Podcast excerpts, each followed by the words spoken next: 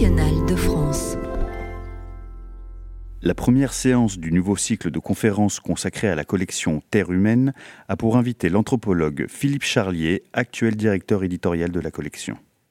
Bienvenue à la Bibliothèque nationale de France.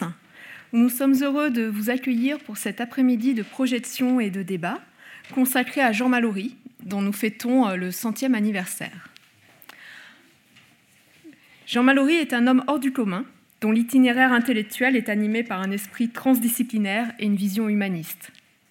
D'abord géographe, plus précisément géomorphologue, il débute sa carrière scientifique par l'étude comparée de la géodynamique des éboulis en zone aride, froide et chaude. Dans ce but, en 48 et 49, il passe le printemps et l'été au Groenland dans le cadre de deux missions polaires dirigées par Paul-Émile Victor, puis l'hiver dans le désert du Hogar, au cœur du Sahara. En 1950, désireux de poursuivre plus au nord son exploration du Groenland, Jean Mallory part seul pour Tulé, sur les traces de l'explorateur américain Robert Peary et de l'ethnologue danois Knut Rasmussen.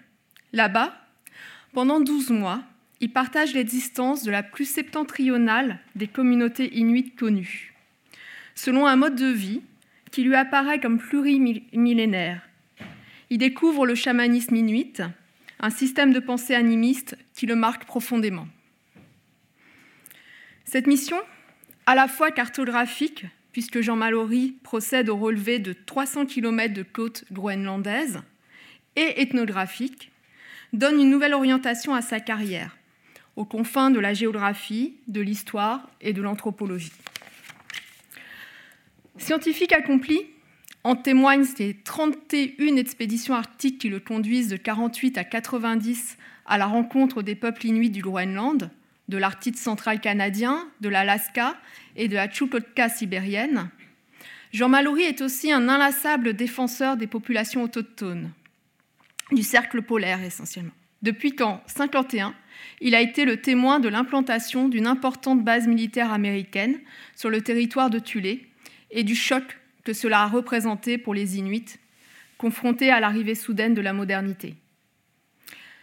Jean Mallory fait d'abord le récit de cette expérience fondatrice dans son ouvrage Les derniers rois de Tulé, publié en 1955 dans la collection Terre humaine. Puis revient sur place en 1969, accompagné d'une équipe de tournage pour réaliser son premier film documentaire. La projection de la deuxième partie de ce diptyque, intitulée L'esquimau chômeur et imprévisible, nous permettra de situer le cinéma ethnographique de Jean Mallory dans une histoire du long métrage documentaire inauguré par le célèbre Nanook l'Esquimau du réalisateur américain Robert Flaherty, sorti aux États-Unis en 1922, l'année même de la naissance de Jean Mallory. Sans plus attendre, nous allons débuter cet après-midi par la projection du film documentaire réalisé par Michel Viotte, ici présent, que nous remercions chaleureusement. Euh, Jean Mallory, Une passion arctique, qui retrace le parcours exceptionnel du scientifique.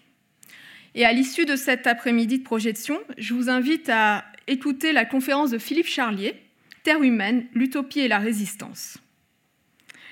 Cette conférence est la première d'un cycle de quatre qui se poursuit en janvier et février prochains.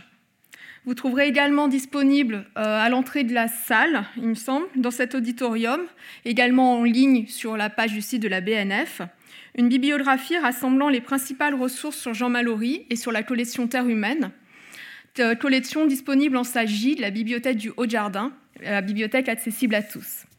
Je vous remercie, je vous souhaite une bonne après-midi.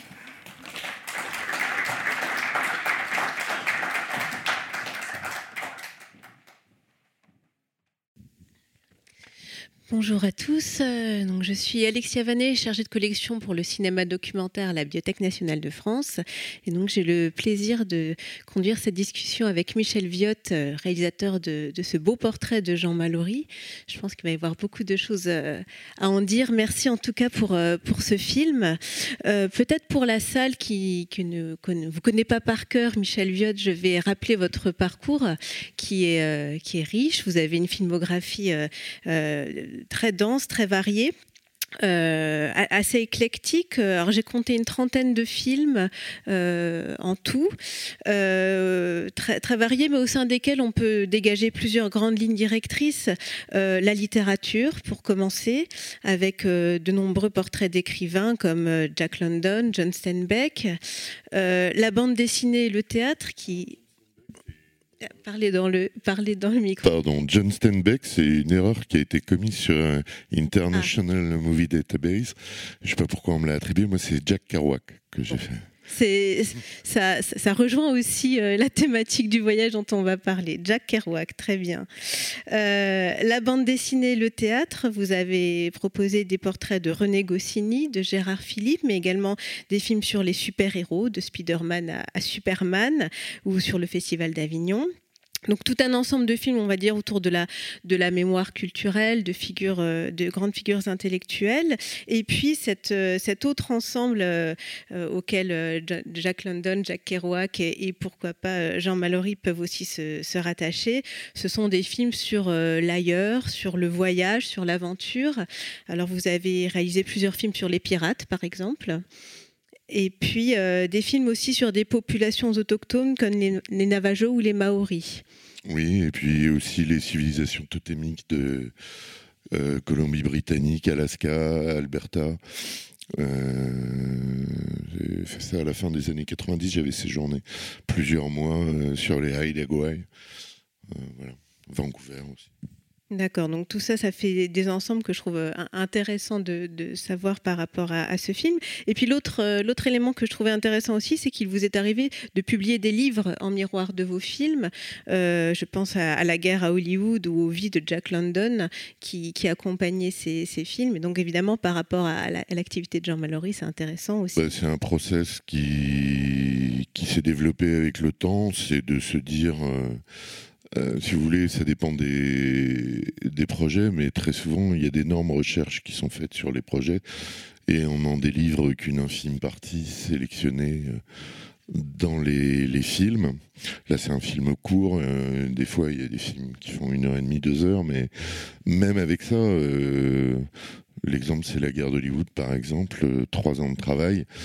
ça fait deux films d'une heure et demie. Et en parallèle, j'avais euh, rassemblé euh, le fruit de mes recherches, c'était 12 000 photographies et documents historiques et euh, une centaine d'heures d'archives films. Donc évidemment que après, on en a une, une connaissance aiguë des sujets, aiguisée des sujets, et euh, ben, il y a l'envie évidente de se dire avec l'outil livre, entre guillemets le médium livre, je vais pouvoir euh, communiquer euh, d'une autre façon les documents et puis oui différemment et puis des documents différents aussi euh, beaucoup plus. Donc euh, voilà ça a été et puis aussi de de, de permettre au, au public de, de revenir de prendre le temps d'aller à son rythme de se créer des chemins d'avoir beaucoup de références bibliographiques aussi qui vont le permettre s'ils ont envie d'aller beaucoup plus loin etc donc c'est devenu quasiment euh, indispensable euh, en quelques années. Euh, voilà. maintenant, je fais un ouvrage tous les deux ans en moyenne, en plus des films. C'est particulièrement approprié aujourd'hui parce que ce cycle de conférences qui commence aujourd'hui autour de Terre humaine interroge aussi les modes de diffusion d'un même travail sur plusieurs canaux différents et donc vous en êtes un exemple. Et il y a le troisième. Moi, je, fais je suis commissaire d'exposition aussi et si vous donnez l'exemple de Jack London, par exemple, euh, j'avais fait un premier film en 94, si ma mémoire est bonne, pour France Télévisions. Et puis en 2016, j'ai fait un film de deux heures quasi pour Arte. Et puis du coup, j'avais écrit la biographie, euh, Les vies de Jack London. Et puis après, j'ai monté une exposition euh, à la Vieille Charité à Marseille, puis au musée d'Aquitaine. Puis j'ai écrit le catalogue de l'exposition, qui est un gros livre uniquement euh, concentré sur deux ans de la vie de London, dans les mers du Sud. et où en plus on a pu euh, euh, rapatrier depuis les États-Unis, faire une expo photographique, mais en même temps rapatrier des objets personnels, des objets ethnographiques ramenés par London, et puis du coup développer le parcours initiatique que peut constituer une exposition où du coup on, reconstituait l'itinéraire de London dans le Pacifique de façon à ce que les spectateurs le vivent de la même façon. Et donc, on, a complété avec toute une recherche euh, euh, muséographique en faisant venir également euh, des œuvres du Quai Branly, de la Fondation Barbier-Muller, etc., du, musée de Chartres. Donc, et, c'est encore un autre public. Le, film de London sur Arte, je crois qu'il a été vu par un million deux de personnes la, la, première diff. Il y a eu autre diffusion. Maintenant, je vois qu'il est de nouveau disponible sur Arte TV. Ils l'ont sorti. Le livre, ça a été, euh, il y a eu quatre réimpressions, puis maintenant il est en langue allemande, en langue anglaise aussi, donc c'est une diffusion. Et puis là, euh, l'expo, ça a été 100 000 visiteurs.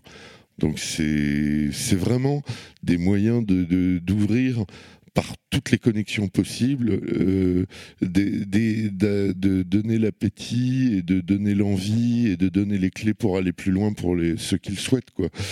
Et voilà en tout cas, on est vraiment au cœur du, sujet de, ce, cycle de conférences, donc ça tombe très très bien. Et, avant d'aborder le, film proprement dit qu'on vient de voir, euh, je voulais justement vous interroger sur la collection Terre humaine, euh, sur vous, lecteur de Terre humaine, comment avez-vous découvert cette collection? Qu'est-ce qu'elle représente pour vous? La, collection Terre humaine, moi je suis un grand euh, lecteur et euh, chez moi, là j'ai déménagé il y a trois ans et demi. Euh, j'ai eu à déménager, ça a été un cauchemar. Le livre est un cauchemar. Les bibliothécaires présents dans cette salle confirmeront. Et bon, j'allais, j'ai habité 40 euh, ans en région parisienne, maintenant je suis parti dans un tout petit village, mais quand j'étais en région parisienne, pendant 40 ans, tous mes dimanches, quasiment, euh, c'était notamment euh, le marché Georges Brassens, euh, au square Georges Brassens, aller chercher des vieilles, éditions chez certains bouquinistes sur les quais, à l'époque où ils vendaient autre chose que des tours Eiffel. Et, notamment un des joyaux du square Georges Brassens, c'était évidemment les premières éditions Terre Humaine à l'époque en rigide, euh, voilà, hardcover comme on dit. Et il y avait, euh, bah moi je rêvais totalement avec, euh, notamment, je me, alors ceux qui m'ont vraiment marqué, il y avait Soleil au Il y avait aussi celui qui avait été fait de mémoire indienne. Voilà, et j'avais même été à une conférence qu'avait organisé un ami à la librairie 1000 pages où il avait fait venir Richard Erdoz et Takauchte. Et c'était un, un, grand moment. Euh, il y avait, euh, moi qui m'avais marqué, il y avait euh, il y avait Ishi, le dernier des Yai, qui était un grand moment. Et puis il y avait évidemment Elias, Jacques Elias. Alors bien sûr le cheval d'orgueil, mais moi surtout ça a été une déflagration, c'est le quêteur de mémoire. Le quêteur de mémoire où on a la démonstration par A plus B de ce que peut être euh, l'intelligence de quelqu'un qui se penche sur, qui se fait tout d'un coup euh, le, chroniqueur de sa propre histoire, de sa propre euh, communauté. Et ça a déclenché chez moi l'envie de faire mon premier film, La mémoire des terres parce que euh, qui était comme une série de de, de, de, portraits régionaux où on, euh, on, irait traquer l'identité qu'il y a dans les décors et même dans l'espèce de, bah, ça rejoint Mallory aussi, c'est la géographie euh, qui forge les imaginaires et, et qui communique des énergies et des forces qui nous dépassent. Et eh ben je crois à ça. Et la mémoire des terres était pour moi une façon d'appréhender dans un environnement proche qu'on a un peu banalisé puisqu'il nous est proche, comme en France, euh, la façon dont finalement les, artistes savent reconnaître euh, ces forces-là, ça les inspire et les retransmettent. Voilà. Et donc j'avais décidé de faire le premier épisode sur la Bretagne. Et à cause du livre de Jacques euh, Le quêteur de mémoire. Et ce livre a été tellement important pour vous qu'ensuite vous lui avez consacré un, second, un second film, Père Jacques Azélias ou Le Conteur des Merveilles. Donc vous croisez de nouveau la collection Terre humaine. C'était un moment, en deux mots, pour le quêteur. Le quêteur, bon, la vie, c'est des, moments qui rêvent, vous savez les reconnaître ou pas, et voilà. Et là, je me suis retrouvé euh, dans la mémoire des terres à donc, euh, au milieu de différentes voix que j'allais recueillir en Bretagne, à recueillir celle de Jacques Et qui était, mais vraiment, je dis, parce que c'est une des personnes les plus extraordinaires que j'ai rencontrées de ma vie. C'était un érudit d'une gentillesse, d'une humanité, d'une intelligence humaine dans le contact. Et j'ai pas été déçu parce que j'avais adoré son livre qui m'avait euh, euh, aussi formé, quoi. Parce que c'est des livres qui enseignent et euh, ou qui donnent les clés pour aller plus loin, quoi, pour se structurer. Et c'était formidable. Et on a passé notamment une journée dans les monts d'Arrêt euh, où j'ai fait une longue interview de lui dans un lieu, euh, un haut lieu spirituel, qu'est le Mont Saint-Michel de Braspar, dans une chapelle où il n'y a pas d'électricité, où il était éclairé par les vitraux. Et on a passé la journée comme ça. Il nous a donné des moments merveilleux. Et en fait, moi, du coup, j'ai posé des tonnes de questions bien au-delà de ce qui était possible d'insérer dans mon film. Et il décède quelques mois plus tard. Et donc, je me suis dit, mais c'est pas possible, j'ai toute cette mémoire et tout ça.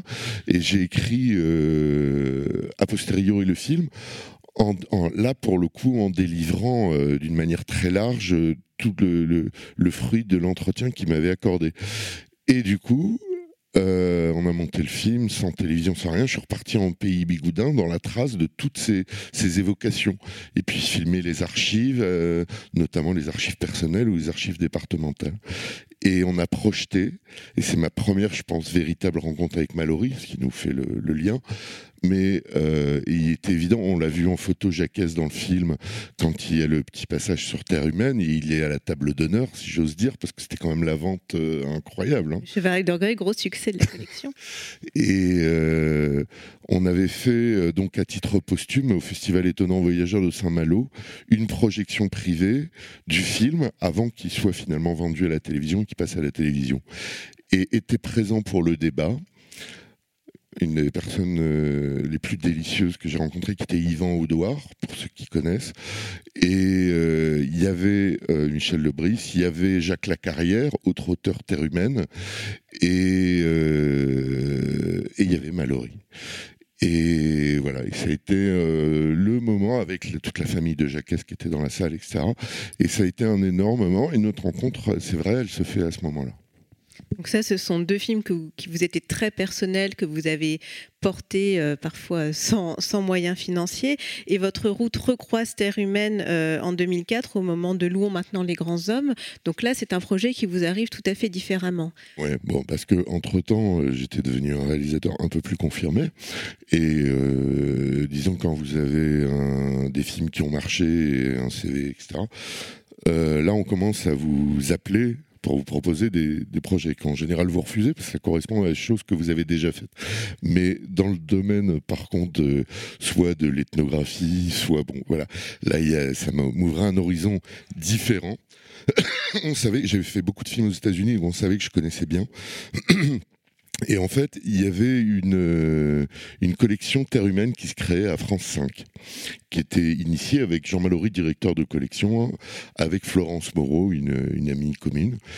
Et donc Florence, qui me connaissait bien, on parle à Mallory, on m'appelle pour réaliser une des, deux, une des, des, dix adaptations au début qui étaient prévues. C'était très ambitieux. Il y avait le Tessiger, il y avait euh, sur les marais.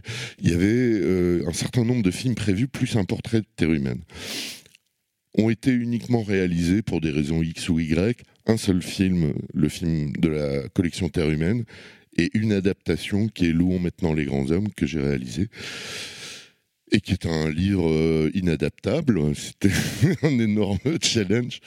Et, et, que personne ne connaît. Parce que, Vous avez relevé le défi. ben, assez naïvement, ouais, au départ. Et j'ai mesuré le, le, le, challenge vraiment en me plongeant dedans. Je connaissais pas l'ouvrage, je connaissais toutes les problématiques posées par l'ouvrage. C'est pas pour rien qu'on m'avait choisi, mais l'ouvrage, 500 personnes l'avaient lu euh, à l'époque de sa sortie, et c'est devenu un livre culte, mais aux États-Unis, pas en France, entre-temps, plutôt pour une élite new-yorkaise euh, érudite, et que euh, c'est Terre humaine qui, en France, lui l'a, amené au grand jour, mais c'est un livre difficile à lire, compliqué. Enfin, c'est un livre engageant hein, sur le plan de voilà. Et euh, ben j'ai il m'a fallu déjà moi, je connaissais bien James est, parce qu'en tant que cinéphile, c'était le scénariste de La Nuit du Chasseur. Il avait été Pulitzer, donc je connaissais. Puis surtout, je connaissais très très bien le travail de Walker Evans, le photographe. Bref, louons maintenant les grands hommes pour ceux qui ne le savent pas. C'est un, regard, euh, comme très souvent dans Terre humaine, une nouvelle façon de concevoir euh, l'ethnographie, de concevoir euh, le, témoignage sur l'autre, de l'autre ou par l'autre lui-même. Et ce qui était intéressant, c'était l'histoire. J'ai deux secondes pour le, dire ah bah, je pense que ça intéresse la salle. Ouais, c'était une histoire assez fantastique parce que c'est un écorché vif, euh, James Edgy, euh, qui est un personnage euh, paradoxal, qui va mourir très jeune d'ailleurs, qui est un intellectuel et à, qui un magazine, magazine Fortune, commande euh, au moment de la Grande Dépression d'aller euh, rendre compte de la, pauvreté, des terribles conditions de vie euh, des métayers blancs dans le Sud. pourquoi on s'en émeut? Parce que c'est à la demande de Roosevelt pour appuyer les réformes du New Deal qui sont à l'œuvre et qui qu'il entend mener à bien. Il faut sensibiliser le, la, euh, la population américaine moyenne avec cette image euh, clé, euh, choc, c'est que des, regardez, les blancs sont là-bas sont aussi pauvres que les noirs. En gros, c'est ça. Et euh, va choisir son photographe, qui est Evans, c'est toujours un couple qui part comme ça, et qui était un des grands photographes de la Farm Security Administration, hein, qui documentait la dépression et ses effets. Et euh, ils partent tous les deux pendant des semaines. Et là, d'une manière différenciée euh, l'un et l'autre, mais ils vont décider de vivre avec eux pour rendre compte de la manière la plus juste possible, ce qui était totalement novateur. On peut dire que c'est le premier grand euh, récit journalistique euh, de, de ce type aux États-Unis. Et on peut supposer que Jean Mallory a été sensible lui-même au fait d'aller vivre sur place. Et de il adorait ce livre. il, enfin, il adorait. Il, est toujours là, Jean Mallory. Il, des fois, je, il, euh, il adore ce livre. C'est un, un livre qui lui tient particulièrement à cœur. Et euh, moi, je me rappelle donc, donc il est directeur de collection, donc on se voit pour parler du film en amont. Et puis après, je, pars tourner le film en Alabama, dans le Tennessee, et euh, je retourne sur les lieux mêmes. Euh, avec un auteur terre humaine, Bruce Jackson, que j'expliquais, qui est un ami à lui, qui est photographe et qui est passionné. Euh, et du coup, comme il avait un regard en tant que photographe professionnel intelligent sur Walker Evans, je l'ai inclus dans mon film et on a partagé cette expérience ensemble. donc Bruce Jackson. Et le, le, le film en montage, il l'adore j'ai passé beaucoup de temps. C'était un film très très compliqué pour écrire. une fois que vous aviez euh, tourné le, fait le montage, la rédaction du, du commentaire pour que on n'ait pas le sentiment d'une narration et puis tout d'un coup, on bascule les mots de Eiji. Il fallait que tout se mêle. Et moi, ça a été, c'est devenu euh, un truc qui m'a hanté. J'ai passé mes nuits. Euh, j'ai deux éditions de, Louons maintenant les grands hommes que j'ai sacrifiées pour euh, les, les, les, bossés, non, et aller prendre, refaire des phrases avec des mots de Eiji pour rester dans son prolongement, qu'on ait l'impression d'une seule voix, d'un seul souffle. Et ça, ça m'a, c'est un travail qui lui a plu vraiment. Et à la fin, quand il a vu le film, euh, il, il adorait, il m'a demandé euh, de, il m'a dit oh, il faudrait encore plus.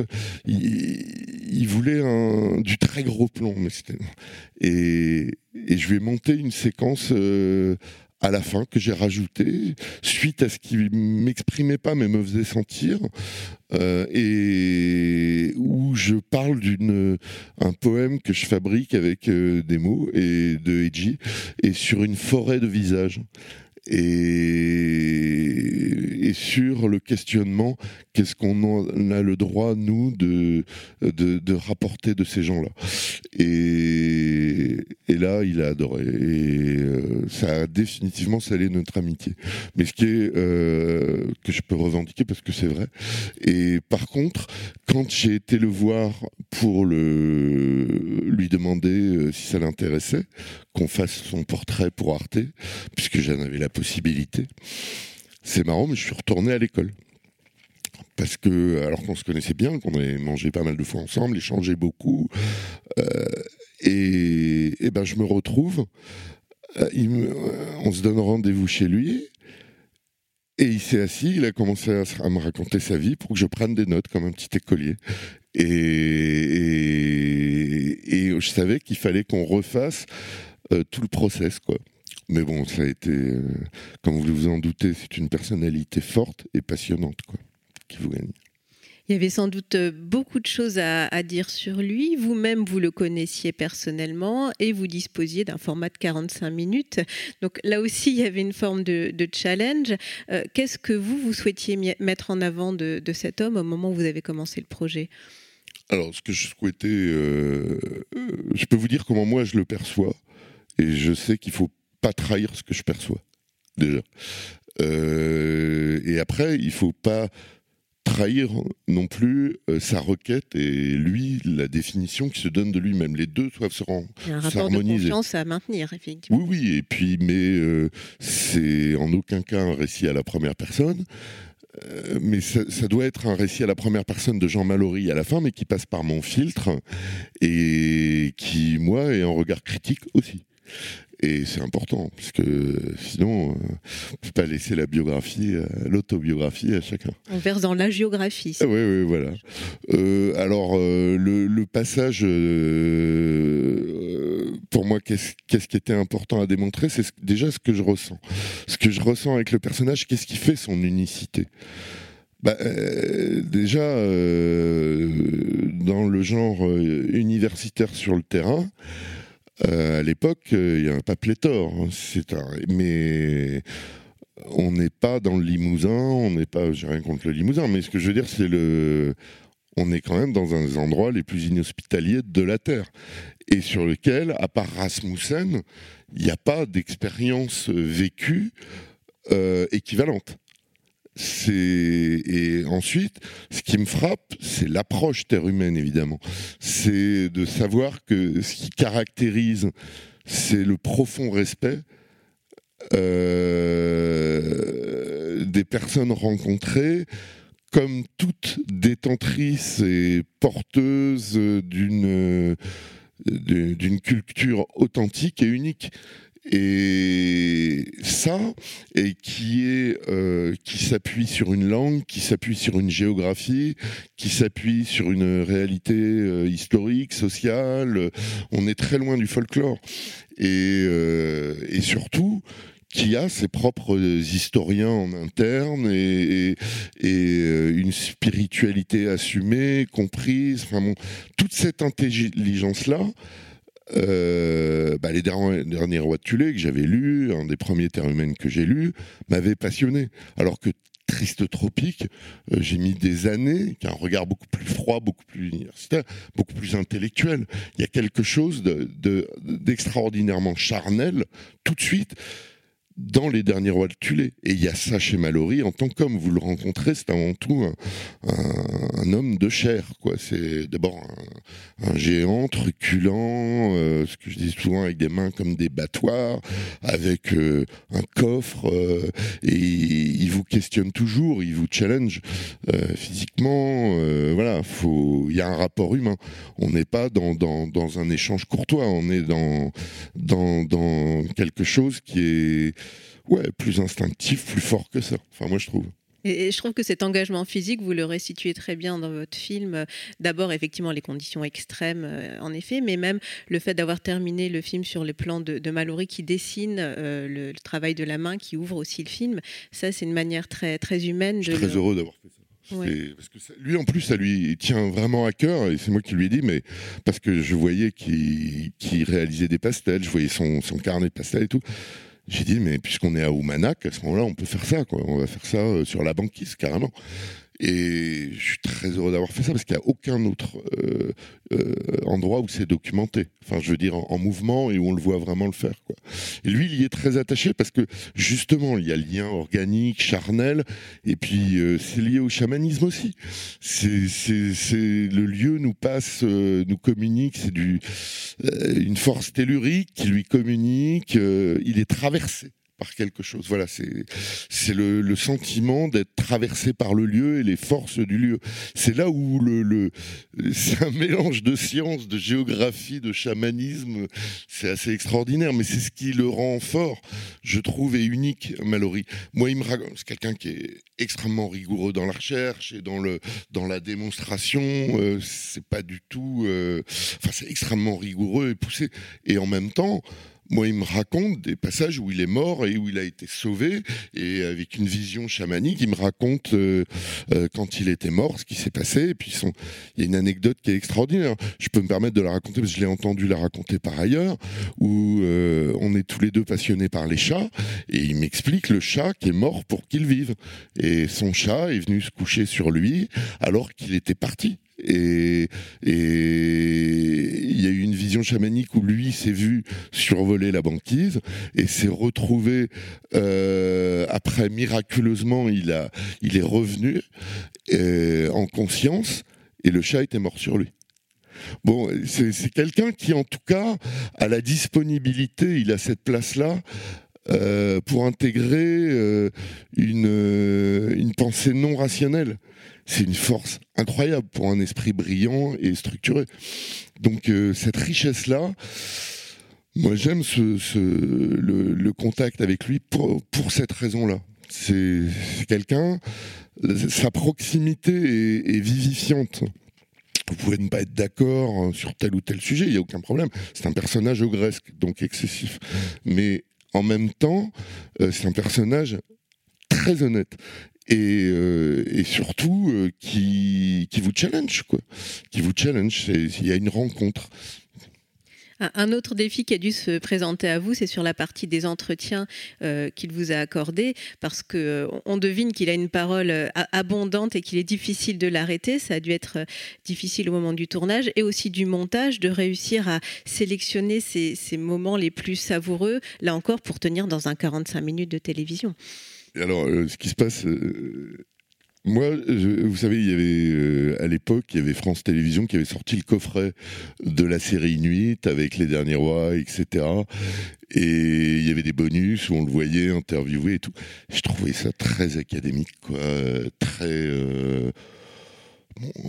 moi, euh, ce qui m'intéresse, c'est de gagner euh, en restant tout à fait intègre, hein, attention, hein, mais de, gagner le public le plus large. Le but du jeu, c'est de communiquer.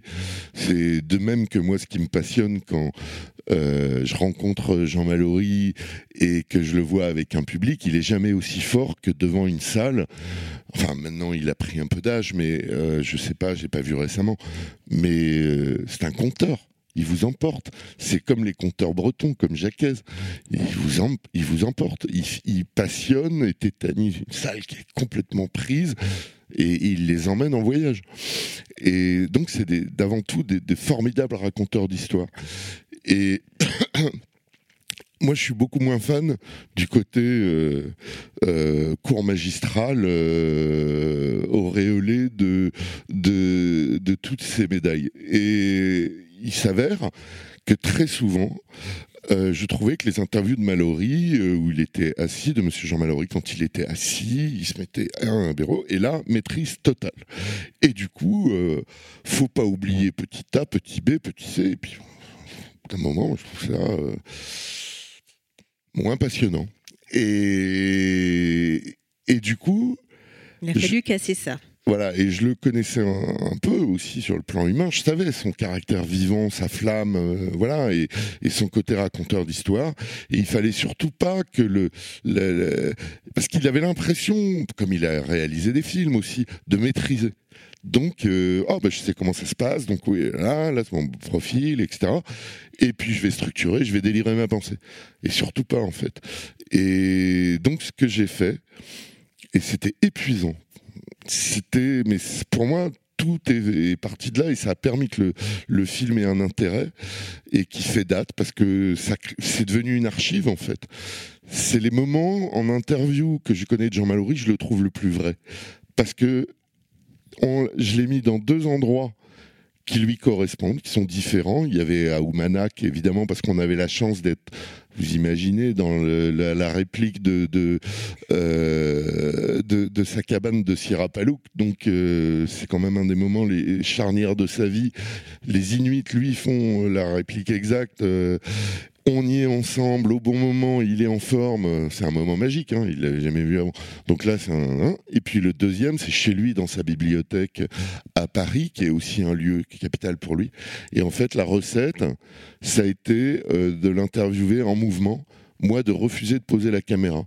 Alors ce que vous voyez, c'est euh, ce qu'il en reste au montage, sachant qu'il est, plein d'autres moments où il était passionnant, hein, qui peuvent pas s'intégrer. Euh, on fait des choix. Mais qu'à chaque fois, c'était 4 heures l'entretien. C'est-à-dire que pendant 4 heures, je ne le coupais pas. J'avais la caméra, je, sais pas, 10-12 kilos sur l'épaule et que je devais euh, me dire bah je sais pas ce que quand ce que je vais prendre va être intéressant non, donc il faut le point le diaph tout le temps donc c'était concentré tout le temps pas bouger enfin l'accompagner ben il bouge je bouge avec lui hein. euh, à Paris j'avais carrément un assistant qui pendant que je cadrais, me, au bout de 2-3 heures, a commencé, je lui indiquais, je tenais la caméra comme ça, avec mon autre doigt, je lui montrais les points où ça commençait à devenir critique et il venait, il m'appuyait dessus de toutes ses forces pour m'enlever les points de douleur. Donc c'était vraiment, euh, mais je savais qu'il fallait pas le couper, qu'il fallait le lancer et que dès qu'on l'arrête, c'est comme si, euh, voilà, il rentre en fonction. Là, au contraire, il était totalement humain, à portée et, et c'était un vrai échange, quoi. Et euh, le travail, il s'est fait là-dessus. Le travail, il s'est fait là-dessus, euh, principalement. Parce que ce que je savais, la force de sa parole, quand elle dépasse le cadre euh, un peu enseignant. Vous voyez ce que je veux dire? Il est directement. Et puis là, c'était facile parce qu'il y avait les souvenirs aussi qui étaient éminemment proches euh, tout d'un coup, parce qu'il y avait les vrais objets qui étaient là, dont il avait fait don. C'était ces vrais objets. Non, non, ça va, on va pouvoir, euh, euh, bientôt conclure et laisser la parole à la salle. Euh, en tout cas, je salue votre engagement physique qui finalement fait écho au sien pour nous permettre pardon, c'est une anecdote, mais euh, elle dit ce qu'elle dit, c'est pas pour parler de moi, c'est pour parler de lui en fait. C'est pour vous dire qu'il faut être à, sa mesure, faut le suivre. C'est un fauve, hein. c'est un fauve qui bouge quoi. Faut pas prendre ça comme un sachant, euh, une talking head comme on dit, qui va s'asseoir et puis bon. Non non, ça va au-delà. Il y a, quelque chose d'engageant et il a un charme, il a une séduction. Il faut lui permettre de se déployer. Moi je trouve, c'est quelqu'un et, et du coup il se déploie par le geste et on retrouve un peu euh, de la magie qu'il y a pour lui en rencontre avec un public. C'est-à-dire que la caméra devient un public pas mais un, public direct. Et, on le voit son art du conteur. Il émaille tout de suite de d'exemples de, mots euh, c'est parsemé de mots inuits. Et puis à chaque fois c'est euh, voilà il y a, pour moi il y a quelque chose de, profondément humain qui démontre aussi euh, une vérité par rapport à la démarche qui a toujours été la sienne dans son appréhension du peuple inuit. Et parce que derrière, il, était souvent, il avait énormément d'exigences. Il me demandait, mais il faut mettre cette nuance-là, attention. Parce que, en fait, euh, après, il veut rentrer dans le détail et il veut tout mettre. Vous voyez ce que je veux dire? Et toute sa vie, quand même, c'est un énorme parcours euh, euh, universitaire, politique, etc. Bon, mais ce que je tenais à ce qui ressorte aussi, c'était un élément à travers tous les choix que j'ai faits, c'était deux éléments. C'était le moment, alors, soit c'est Black River, mais on le retrouve avec l'allée des baleines, c'est la dimension, pour lui, de la spiritualité du peuple inuit, qui est une vision extrêmement moderne et personnelle, qui le sépare de beaucoup d'autres chercheurs de l'époque. Et puis, euh, il y avait le. Attendez, il y avait ces deux séquences-là. Et euh, je voulais dire un truc très très précis par rapport à la fin. Ah, ça va me revenir. Son engagement politique. Oui, alors dans, oui, la vision politique, c'est le seul à avoir eu, et ça, je trouve ça extraordinaire, une vision pan-inuite. Et ça, vous aviez euh, des Québécois qui travaillaient sur, enfin, qui travaillaient sur des Inuits du Québec. Vous aviez des Russes, des Soviétiques qui travaillaient sur des Inuits de Sibérie. Et puis, euh, vous avez le Danemark. Vous avez lui va comprendre la nécessité euh, d'avoir une vision globale, d'avoir une vision pan-inuite, ce qui lui inspire cette formidable série, parce que là, elle est extrême, c'est un boulot de dingue, la, série Inuit. Euh, et là, c'est entièrement bâti sur une vision politique qui s'arc-boute, qui euh, sur lui, sa vision et ses recherches. Donc, il y a enquête, il y a démonstration, il y a preuve, il y a vraie œuvre journalistique aussi. Et euh, c'est la seule fois où on va avoir une vision globale. Et il y en aura. Enfin, moi, je connais pas d'équivalent audiovisuel, mais cette vision, on lui doit.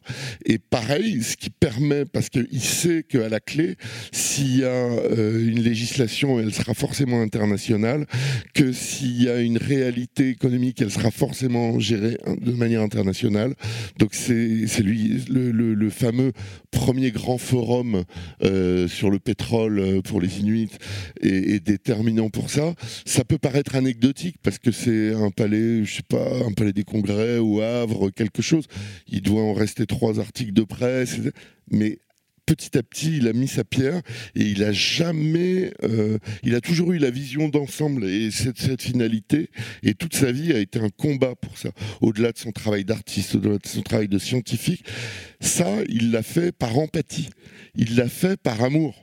Et, euh, il a mis son intelligence au service d'un truc qu'il ressentait euh, au premier chef. Voilà, tout à fait honnêtement, au-delà de, de, son travail d'ethnologue, ça c'est de l'amour, c'est une relation personnelle. Merci Michel Viotte. Je pense qu'on peut passer euh, aux questions de la salle si vous avez des remarques pour, euh, pour le réalisateur.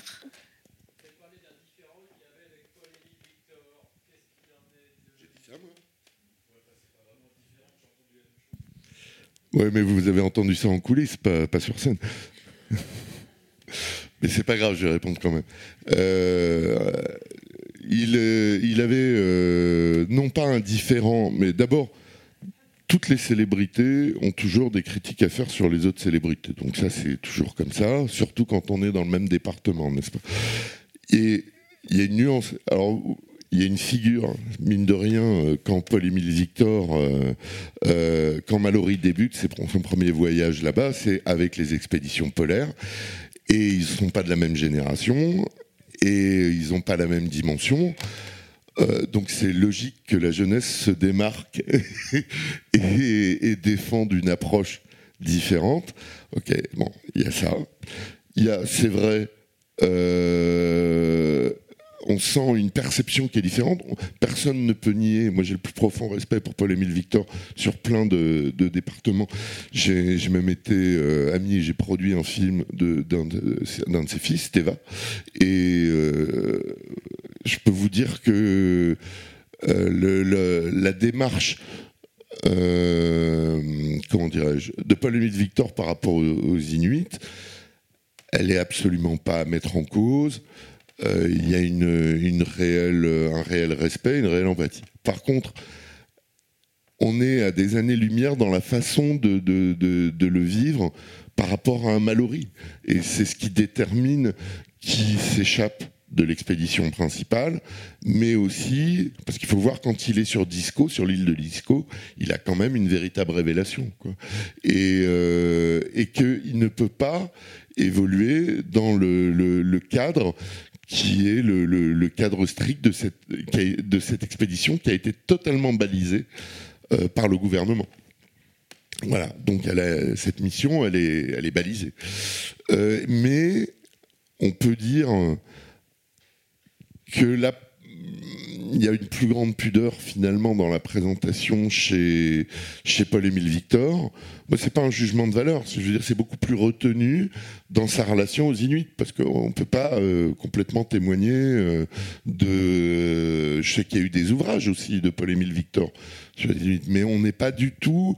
On est peut-être plus dans une vision à distance. Là, quand on est avec Mallory, c'est je suis avec l'autre, mais j'essaie de, de, devenir l'autre presque. Et, et, ça, c'est une différence fondamentale. Ça les, je les mets pas sur il y a des étapes dans toutes les, les, les, disciplines. C'est pas une, je me permettrai pas d'avoir un regard qualitatif. Je sais que Mallory pouvait être très critique sur euh, dans, dans, les moments qu'on a partagés ensemble sur Paul et sur ça, mais par d'autres côtés, il reconnaissait aussi que le travail effectué, le courage. Donc voilà, je le noterai pas plus que ça.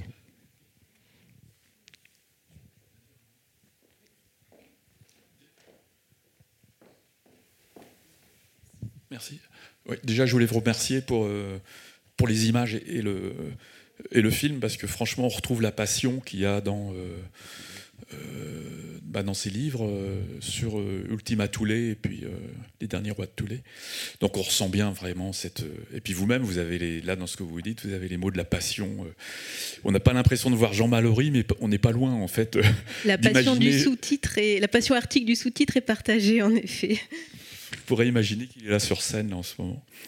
Et, euh, et puis les, archives, et les photos qu'on voit, c'est toute sa collection.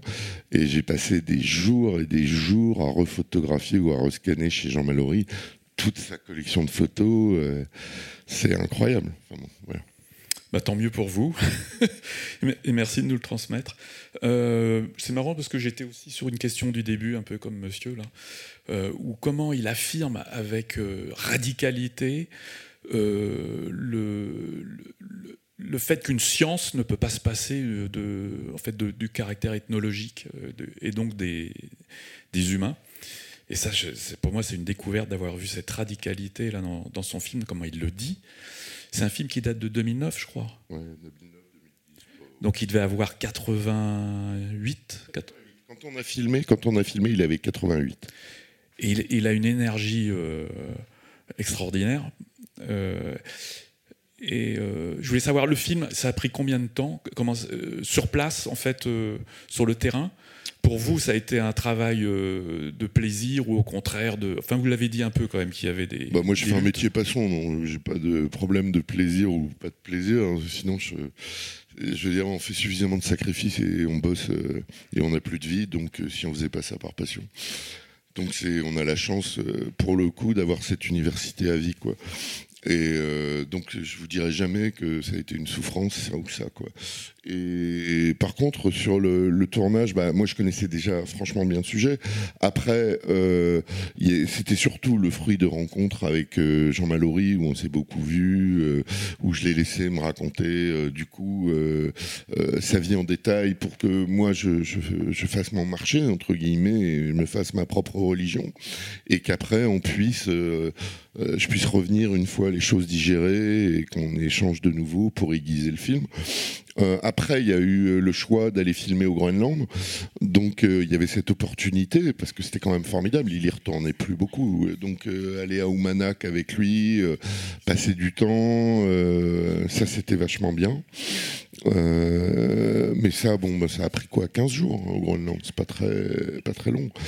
Euh, et puis euh, à Paris, euh, je sais plus, étalé sur des semaines, des rencontres, des discussions, aller refotographier les documents. Après, je sais pas, il y a deux mois de montage, un mois de mixage et de de, finition. Enfin, un film, euh, celui-là est plus court que ce que je fais d'habitude en plus, mais euh, c'est un an de travail. Euh, mais étalé. Mais moi, je fais toujours deux choses en même temps. Donc, je sais plus ce que je faisais en même temps, mais je, je fais forcément un autre film en même temps. Et, comment va-t-il actuellement, si on peut le savoir? Je saurais pas vous le dire. Parce que je me permets pas là de, le déranger. Ça fait euh, quelques années qu'on ne s'est pas parlé parce que euh, je me permets pas de, l'appeler. Puis moi j'étais beaucoup parti, mais euh, je sais que sa santé diminuait quand même, qui ben, forcément. Bientôt 100 ans la semaine prochaine. On va devoir euh, arrêter là le temps d'échange malheureusement parce qu'on a un programme à, tenir. On a une deuxième projection qui suit, qui est la, deuxième partie de la version de 1970 des Derniers Rois de Tulé de Jean Mallory lui-même. Et on vous propose de prendre quelques minutes de pause pour vous aérer et de revenir à moins 20 pour le début de la projection. Merci beaucoup Michel Viot, c'était absolument passionnant. Je vais vous inviter à, regagner vos, places pour qu'on puisse euh, lancer la projection du, deuxième film de cet après-midi consacré à, Jean Mallory à Terre humaine. Donc, il s'agit des Derniers Rois de Tulé, deuxième partie, L'Esquimau chômeur et imprévisible. Alors sur, euh, sur la partie film de Jean Mallory, euh, il faut savoir que pour, euh, pour plusieurs de ses films, il a produit des versions successives qui viennent s'ajouter aux précédentes sans les annuler. Et donc quand on veut projeter un film de Jean Mallory, la question se pose à nous de savoir quelle version on va choisir. Dans le cas des deux des derniers rois de Tulé, il existe deux versions principales. Euh, la version d'origine qui a été tournée au printemps 1969, diffusée sur la deuxième chaîne de l'ORTF en 1970, sous la forme de deux volets de 64 et 70 minutes. Et puis il y a eu un remontage en 2002 sous la supervision de Jean Mallory lui-même, ce qui fait que c'est vraiment une nouvelle version à part entière. Euh, cette version est la plus diffusée aujourd'hui et dans cette version, les deux parties d'origine sont ramenées à un seul film de 55 minutes. Euh, il a fait de même d'ailleurs pour sa saga, euh, son film, euh, sa série documentaire La saga des Humides dont on a parlé juste avant. cette série a été diffusée pour la première fois entre 1974 et 1976 et à l'époque comportait six épisodes et elle a été remontée par Jean Mallory en 2007 sous la forme de quatre épisodes. Donc c'est vraiment une pratique qu'il a, qu'il a remis sur le métier. Ça peut faire écho aux différents ajouts euh, des versions successives du livre euh, les, Derniers Rois Tulés, qui lui-même euh, a vu son nombre de pages augmenter au fil des rééditions. On peut y voir aussi de la part de Jean Mallory un souci constant de diffuser son œuvre sous la forme qui sera la plus adaptée au public du jour, celle qui rencontrera le mieux son public. Et puis du point de vue du cinéma documentaire, c'est intéressant parce que le cinéma ethnographique, le cinéma d'expédition est aussi familier de cette forme de versions successives auprès d'un public. Euh, souvent, ce sont dans les films de voyage, il existe des versions longues, des versions courtes, des versions où on va juste extraire un segment du film. Et de ce point de vue-là, c'est une pratique euh, que Jean Mallory reproduit également. Alors nous, nous avons choisi de vous montrer la version euh, de 1970 et plus particulièrement la deuxième partie de cette version. Alors pourquoi la deuxième partie? Je vais vous l'expliquer dans un instant. Juste pour mémoire, euh, ce sont deux parties qui sont très autonomes, hein. donc vous n'aurez aucun, aucune difficulté euh, en commençant par la deuxième. Il n'y a pas de problème de ce point de vue-là. La première partie de 64 minutes s'intitule L'esquimau polaire, le chasseur, et donc la seconde de 70 minutes, L'esquimau chômeur et imprévisible. Alors quelques mots sur la première partie pour comprendre pourquoi notre choix s'est plutôt porté sur la deuxième. Cette première partie, l'esquimau polaire, le chasseur, euh, dépeint de manière euh, très fine euh, le mode de vie traditionnel des, Inuits du nord-est du Groenland. Et comme l'a dit Laurence Young en introduction, c'est un film qui se place très fort sous le sceau euh, du film de Robert Flaherty, Nanook l'Esquimau, euh, film non seulement fondateur pour le cinéma documentaire, mais également considéré comme étant le premier film tourné dans l'Arctique et aussi le premier film ethnographique de longue durée. Donc c'est un film évidemment extrêmement célèbre, dont le succès ne s'est jamais démenti au fil des décennies, qui a été vu, revu et également remonté, et dont on peut supposer qu'il a été euh, important pour Jean Mallory également. Alors Robert Flaherty a rencontré principalement le succès avec ce film parce qu'il proposait un mode narratif nouveau à l'époque, euh, centré sur un personnage fictif, puisque le Nanook du titre n'existe pas, et qui vaut euh, pour euh, représentation exemplaire de toute une population. Un tournage en expédition, tourné sur place, monté sur place, avec des autochtones pour héros, sans acteurs professionnels et donc avec cette dose de fictionnisation très forte que Mallory ne va pas du tout reprendre. Lui, ne, fait, il ne choisit pas euh, ce parti pris-là pour son film. En revanche, là où il se rapproche euh, du geste de Mallory dans, dans ce premier volet, c'est dans son attention, euh, il rejoint l'intention de Flaherty d'immortaliser sur pellicule la vie traditionnelle des Esquimaux avant leur disparition. Robert Flaherty avait déclaré Ce que je veux montrer, c'est la majesté première et l'originalité de ces peuples, tant que c'était encore possible, avant que les Blancs anéantissent non seulement leur caractère, mais les peuples eux-mêmes. Donc là, c'est évidemment euh, une intention dans laquelle on peut retrouver euh, Jean Mallory, et donc ce, premier volet dépeint ce mode de vie traditionnel. En revanche, la seconde partie, celle qu'on vous montre euh, à l'instant, prend un parti pris assez différent, puisque on est de plein pied dans cette société, en pleine mutation, dont parle d'ailleurs très bien le film de Michel Viotte. Et là, le temps de filmage de, Maori, de Mallory correspond euh, au temps des individus filmés euh, et aux, mutations qu'il rencontre. Euh, alors vous verrez que le, commentaire qu'il a, écrit et qu'il dit euh, parfois n'est pas exempt de, maladresse. Hein. D'ailleurs, dans le titre, on parle de l'esquimau au singulier. ça peut interpeller aujourd'hui. En revanche, son geste est très fort dans le sens où il dépeint les Inuits dans un contexte économique, social, complexe, ce qu'on n'avait pas forcément vu auparavant sur ces populations. Et puis surtout, ce que montrait très bien le film de Michel Viot, c'est qu'il lèvent la voix pour prendre leur défense.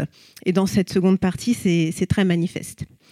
Euh, on peut revenir aussi rapidement sur le temps du, film lui-même, puisque 15 ans séparent le livre Les Derniers Rois de Tulé, qui est sorti en 1955, des Derniers Rois de Tulé, le film, euh, tourné donc en 69 et diffusé un an après. Et le moment où Jean Mallory parle et nous parle, c'est bien le moment de, tournage du film. Euh, là, du point de vue du cinéma ethnographique, on est complètement en phase avec euh, un discours libéré et critique sur, sur un discours anticolonialiste critique envers l'administration danoise, envers la présence militaire américaine. C'est quelque chose qui aurait été sans doute difficile du point de vue du cinéma dans les années 50. Euh, à l'époque, euh, on considère que le premier film anticolonialiste français, c'est Afrique 50 de René Vautier. Euh, film censuré, invisible pendant plusieurs décennies, pour lequel son auteur a fait de la prison. On peut aussi se rappeler des statues meurent aussi, d'Alain René et Chris Marker, également censurés, invisibles pendant 11 ans, euh, voilà. Et là, on est en 69-70 et ce sont des images qu'on peut enfin tourner, un discours qu'on peut porter, y compris euh, à l'ORTF. Et donc, Jean Mallory ne s'en prive pas de ce point de vue-là. Et enfin, euh, un, aspect très important de ce film et qui en fait tout le prix aujourd'hui, bien sûr, c'est Jean Mallory lui-même. on sait que dans le cinéma ethnographique, l'ethnographe a souvent tendance à figurer hors champ, il s'efface. Là, au contraire, Jean Mallory qui est assez peu présent devant la caméra et en revanche très présent par son commentaire, par sa voix. Euh, il ne cherche pas à s'effacer et il ne cherche surtout pas à gommer sa subjectivité, euh, ce, que, Michel Viot nous avait également dit. Donc, vous pourrez apprécier son commentaire euh, très lyrique qu'il prononce lui-même, ce qui est aussi un geste fort, avec une diction, toute particulière. Et donc, il se positionne en tant qu'observateur expert, dont les voyages antérieurs auraient forgé le regard et qui nous accompagne au plus près de ces populations avec qui il a vécu. Et ça donne au, film toute sa dimension chaleureuse et vibrante, euh, à laquelle, là encore, Michel Viot aussi a été très sensible. Donc je vous laisse découvrir ce film. Il n'y aura pas de discussion à l'issue, puisqu'ensuite, il faudra préparer la salle pour accueillir la conférence euh, de 18h30. Je me permets juste un petit avertissement. Alors certes, c'est un document qui a été diffusé à la télévision un dimanche soir à 20h30. Il comporte néanmoins de vraies scènes à caractère ethnographique. Donc attention, votre regard peut-être n'est plus forcément habitué à ces scènes. Euh, donc je signale juste pour les âmes sensibles une scène de dressage de chiens de traîneau au début du film et à la fin du film euh, une scène de repas d'oiseaux crus. Voilà, ça, fait partie du, ça fait partie du projet. Euh, vous voilà prévenu. En tout cas, je ne pense pas que ça vous empêchera d'apprécier ce film et tout l'engagement que Jean Mallory y a mis. Bon visionnage.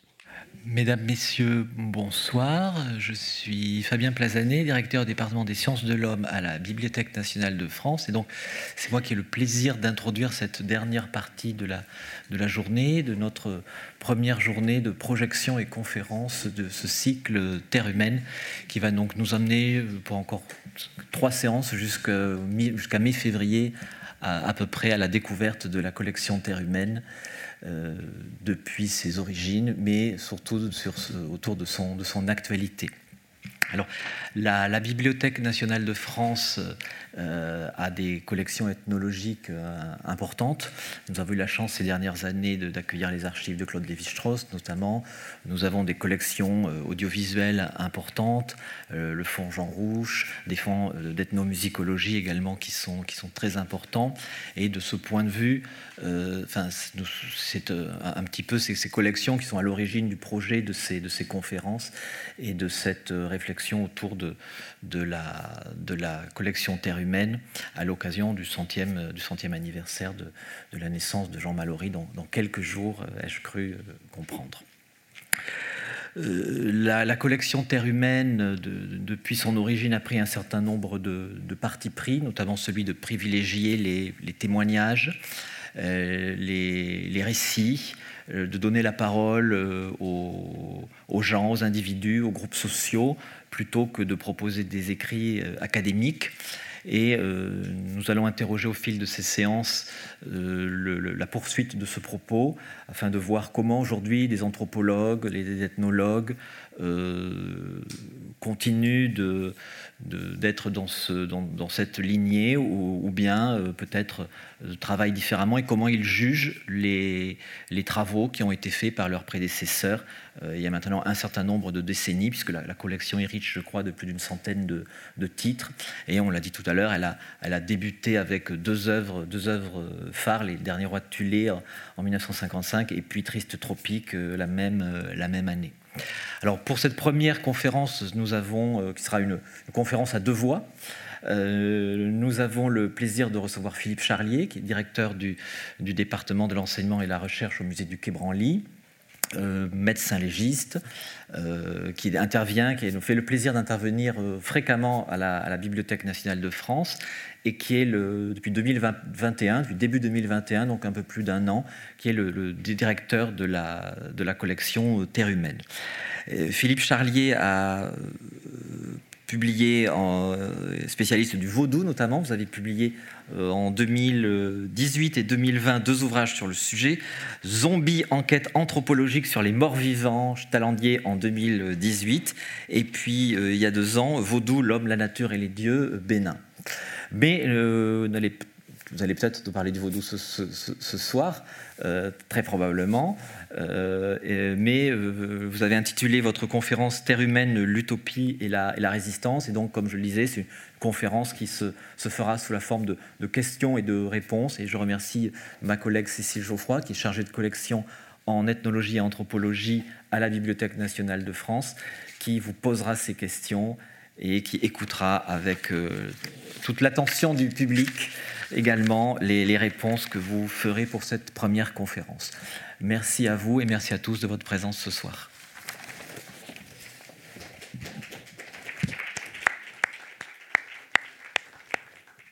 Bonsoir à tous. Donc j'ai le grand plaisir, le privilège d'accueillir euh, Philippe Charlier, que je remercie d'avoir euh, répondu présent à notre invitation. Merci à vous. J'ai une première question euh, concernant le parcours de Jean Mallory que vous pourriez peut-être nous rappeler brièvement, et puis nous raconter dans quelles circonstances la collection a été créée en 1955.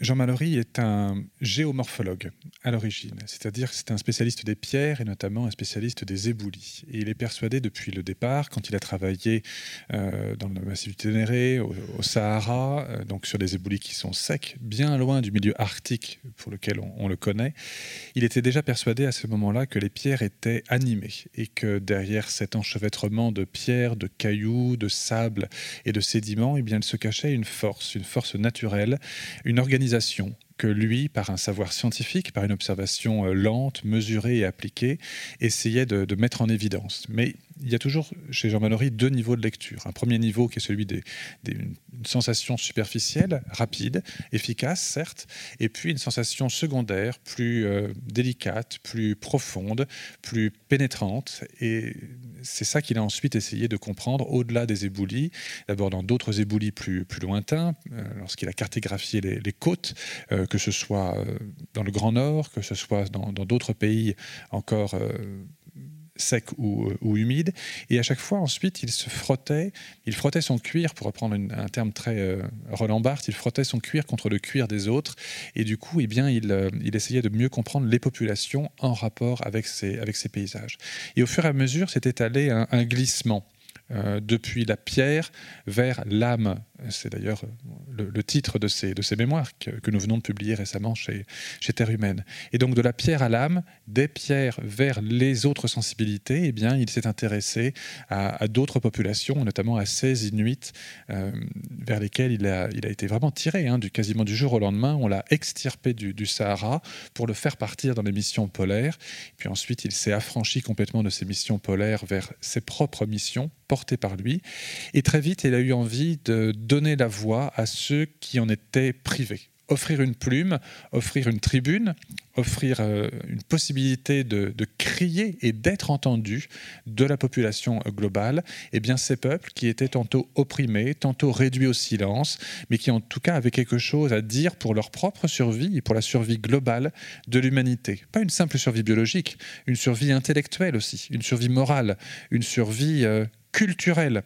Et c'est ça, en fait, la collection Terre humaine, quand il l'a mise en place en 1955, c'est parti de sa propre observation à Tulé, c'est parti de son observation dans, tout le Groenland et une partie également du, du, monde arctique canadien, où il se rendait compte que ce savoir initial, primordial, était en train de disparaître, d'être grignoté par des intérêts qui étaient géopolitiques, qui étaient économiques, euh, qui étaient au détriment de toute écologie et de tout, respect de la nature, y compris la nature humaine et les peuples qui l'occupaient. Et lorsqu'il s'oppose euh, aux, Américains, par exemple, dans, dans, des camps militaires, dans des, bases arctiques qui sont euh, méconnues du, grand public, qui sont cachées, eh bien, c'est vraiment cette opposition. Il devient lui-même l'ambassadeur, le porte-voix de ces peuples opprimés. Et c'est le même travail qu'il va demander ensuite, qu'il va confier euh, à, à Claude Lévi-Strauss quand il va lui demander d'écrire triste tropique, il va lui dire, voilà, tous les voyages que vous avez faits il y a 10 ou 20 ans avant, écrivez-les-moi mettez-les-moi sur le papier, couchez-les et dites-moi quelle opposition vous avez notée entre votre culture et ces autres cultures. Euh, qu'est-ce que vous avez vu? Dites-le, décrivez-le, criez-le en plus de faire un magnifique ouvrage littéraire avec un style inimitable, parce que Triste Tropique ou Les Dernières Rois de Tulé, c'est d'abord très beau à lire, c'est un style, mais en plus, il y a un deuxième niveau de lecture qui est vraiment celui-là, c'est dernier inventaire avant disparition, et tant qu'à faire, essayons d'éviter cette disparition en donnant la parole à ceux qui ne savent pas forcément écrire, ceux qui ne savent pas forcément s'exprimer en public, je veux dire par là pour un public européen ou occidental, et dont la voix est aussi importante, pour ne pas dire bien plus importante. Donc c'est ça, c'est Terre humaine, c'est avant tout une révolte, une tribune, et, et Jean Mallory est un révolté est vraiment un, anarchiste euh, révolté. Ça lui plairait pas que je dise de lui qu'il est anarchiste, mais en tout cas révolté, ça, ça lui ferait plaisir. C'est un résistant. N'oublions pas qu'il a été résistant euh, pendant la Deuxième Guerre mondiale, euh, très impliqué dans ces, niveaux de résistance, et cette résistance, il la poursuit ensuite. C'est un autre type de résistance, mais Terre humaine est une collection éditoriale absolument révoltée, inspirée, inspirante, bien sûr. Et c'est bien pour ça, il ne veut pas faire des ouvrages classiques de l'EHESS, de l'École pratique des hautes études ou euh, des éditions du CNRS, qui sont mille fois respectables, bien sûr il veut faire des ouvrages qui sont parallèles. Il ne donne pas la parole à des universitaires académiques installés, professeurs d'université ou maîtres de conférences. Non, il, euh, fait coécrire cela avec les peuples qui sont étudiés. Je pense à David Kopenawa, par exemple.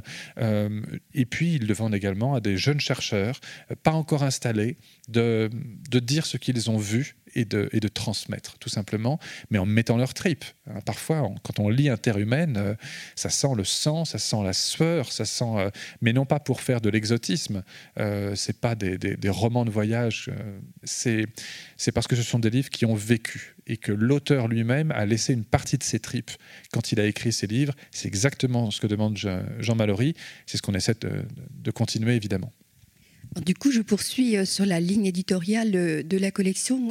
Euh, telle qu'elle était euh, euh, développée par Jean Mallory du temps où il dirigeait la collection. Et puis peut-être on peut enchaîner sur ce qui vous a conduit, vous, à vous lancer dans cette aventure, les perspectives que vous dessinez pour la collection, et puis peut-être aussi les prochains ouvrages qui vont, qui vont sortir dans la collection.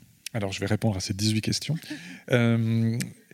D'abord, Accepter cette charge-là, c'est une, une chance, bien évidemment, c'est un honneur. Euh, il y a eu Jean Mallory d'un côté, il y a eu Jean-Christophe Ruffin aussi, qui a repris la collection pendant un, certain temps. Et c'est avec ce double parrainage, entre guillemets, que s'est fait cette, cette, passation, avec cette idée de continuer à enrichir la, collection par toujours ce regard avec un pas de côté.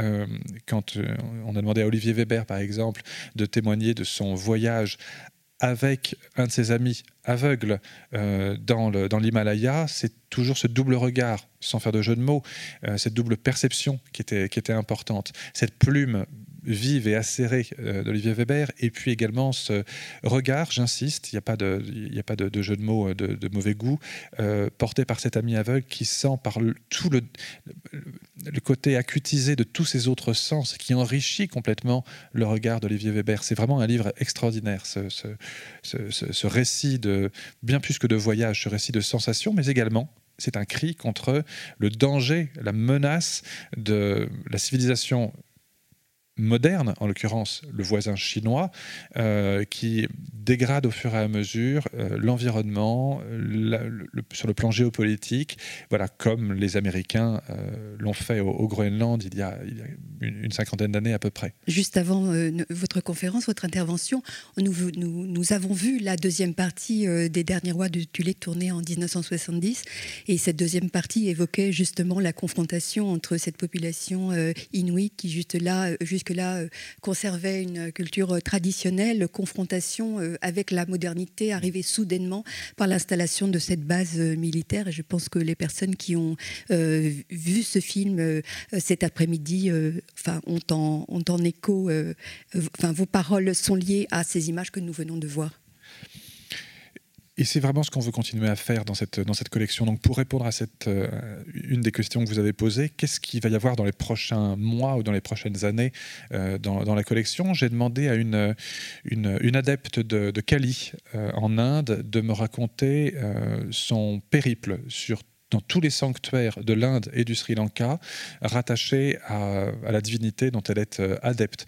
Il y a une légende qui dit que Kali est tombé sur Terre et que tous les points de contact de son corps sur la Terre, en l'occurrence une partie de l'Himalaya, l'Inde et le Sri Lanka, et eh bien de chacune de ces parties anatomiques, et eh bien un temple particulier euh, a été institué. Donc il y a le temple de la langue, le temple du pied gauche, le genou droit, etc. etc.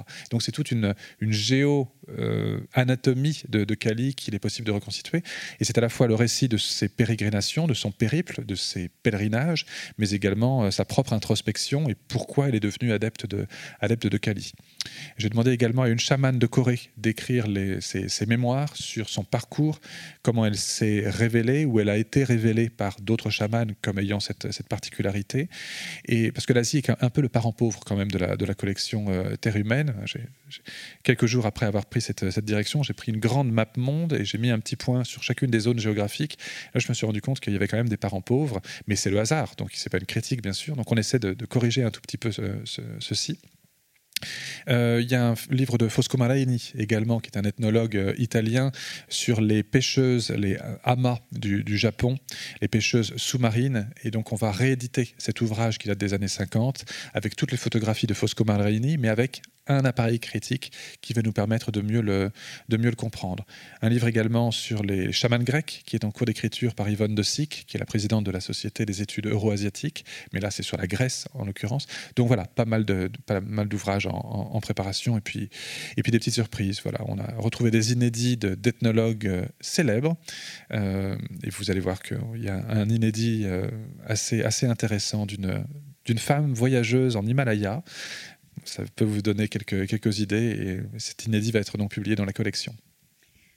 Parfois, l'on dit que la ligne éditoriale de Terre humaine, c'était Jean Mallory lui-même. Est-ce que finalement, la ligne éditoriale de la collection, sous votre direction, ça va être euh, Philippe Charlier? On, met forcément un petit peu de soi-même, pour ne pas dire beaucoup de soi-même, dans une collection. Euh, et ce sont nos propres attentes. Comme les livres qu'on écrit sont les livres qu'on aimerait lire. En tout cas, c'est ma, perception. Euh, et oui, il y, a, des titres que j'aurais voulu lire quand tout petit j'ai découvert euh, euh, Triste Tropique et, Les Derniers Rois de Tulé. Moi je suis né en 77, donc ces livres-là avaient déjà 22 ans quand je, suis, né. Je les ai découverts dans la bibliothèque de ma, grand-mère à, Sanary-sur-Mer. Et hum, collections anciennes, dont un d'ailleurs dédicacé par, par Mallory, déjà à l'époque.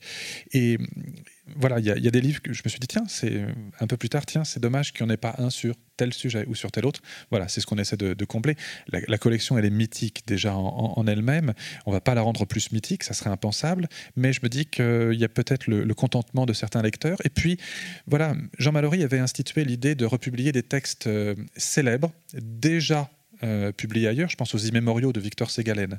Eh bien, il y a déjà un livre de Margaret Mead, euh, Mœurs et sexualité en Océanie, qui a déjà été publié. Eh bien, on a un autre pendant de Margaret Mead, qui est inédit en traduction française, sur lequel on est en train de, travailler. Et puis également euh, Les fantômes du Vietnam de Eonic Kwon, sur les, comment gérer ces fantômes, ces mauvais morts dans le Vietnam après la Deuxième Guerre mondiale. Rassurez-vous, il n'y aura pas que de l'Asie, bien entendu. Mais là, c'est vrai que ça fait un peu concentration. Mais euh, voilà, il y a d'autres sphères géopolitiques qui nous intéressent. Et puis, on est preneur de, de manuscrits également. Euh, il y a beaucoup de manuscrits qui nous arrivent, qui sont euh, issus de jeunes chercheurs, et je trouve ça très très bien. Euh, Terre humaine n'est pas fait que pour des chercheurs en fin de carrière. Terre humaine peut tout à fait se saisir de, de, manuscrits de, jeunes chercheurs qui ont vécu quelque chose. Et notamment le musée du Quai Branly nous permet de, saisir cette, ce, pool, si on, si on, peut dire, de, jeunes chercheurs brillants, déjà sélectionnés comme étant doctorants et post-doctorants dans des bourses du musée du Quai Branly, dont d'ailleurs une est co avec la Bibliothèque nationale de France. Euh, donc c'est l'occasion aussi de repérer de jeunes talents qu'ensuite on a la possibilité de, publier dans la collection. Et là, en l'occurrence, c'est pas sur l'Asie, ça tombe très bien. Vous avez rencontré euh, tout dernièrement, en, octobre dernier, Jean Mallory, et je me demandais si c'était la première fois, si vous l'aviez déjà rencontré avant, et puis si vous vouliez bien nous donner euh, quelques, nous dire quelques mots de ce moment que vous avez partagé avec lui. Ça fait bientôt dix ans maintenant que je connais Jean Mallory. Et euh, la première fois que je l'ai rencontré, j'étais en prison. Alors, euh, médecin de prison, rassurez-vous. Euh, et donc, pendant trois ans, j'ai été médecin, médecin-chef à la prison des, Hauts-de-Seine, à la maison d'arrêt. 1200 détenus à peu près pour quelque chose comme 600-700 places, qui est quelque chose d'habituel dans les prisons françaises, hélas. Mais ça ne doit pas être normalisé, bien entendu. Et évidemment, j'avais lu les, quelques terres humaines qui portaient sur l'environnement carcéral.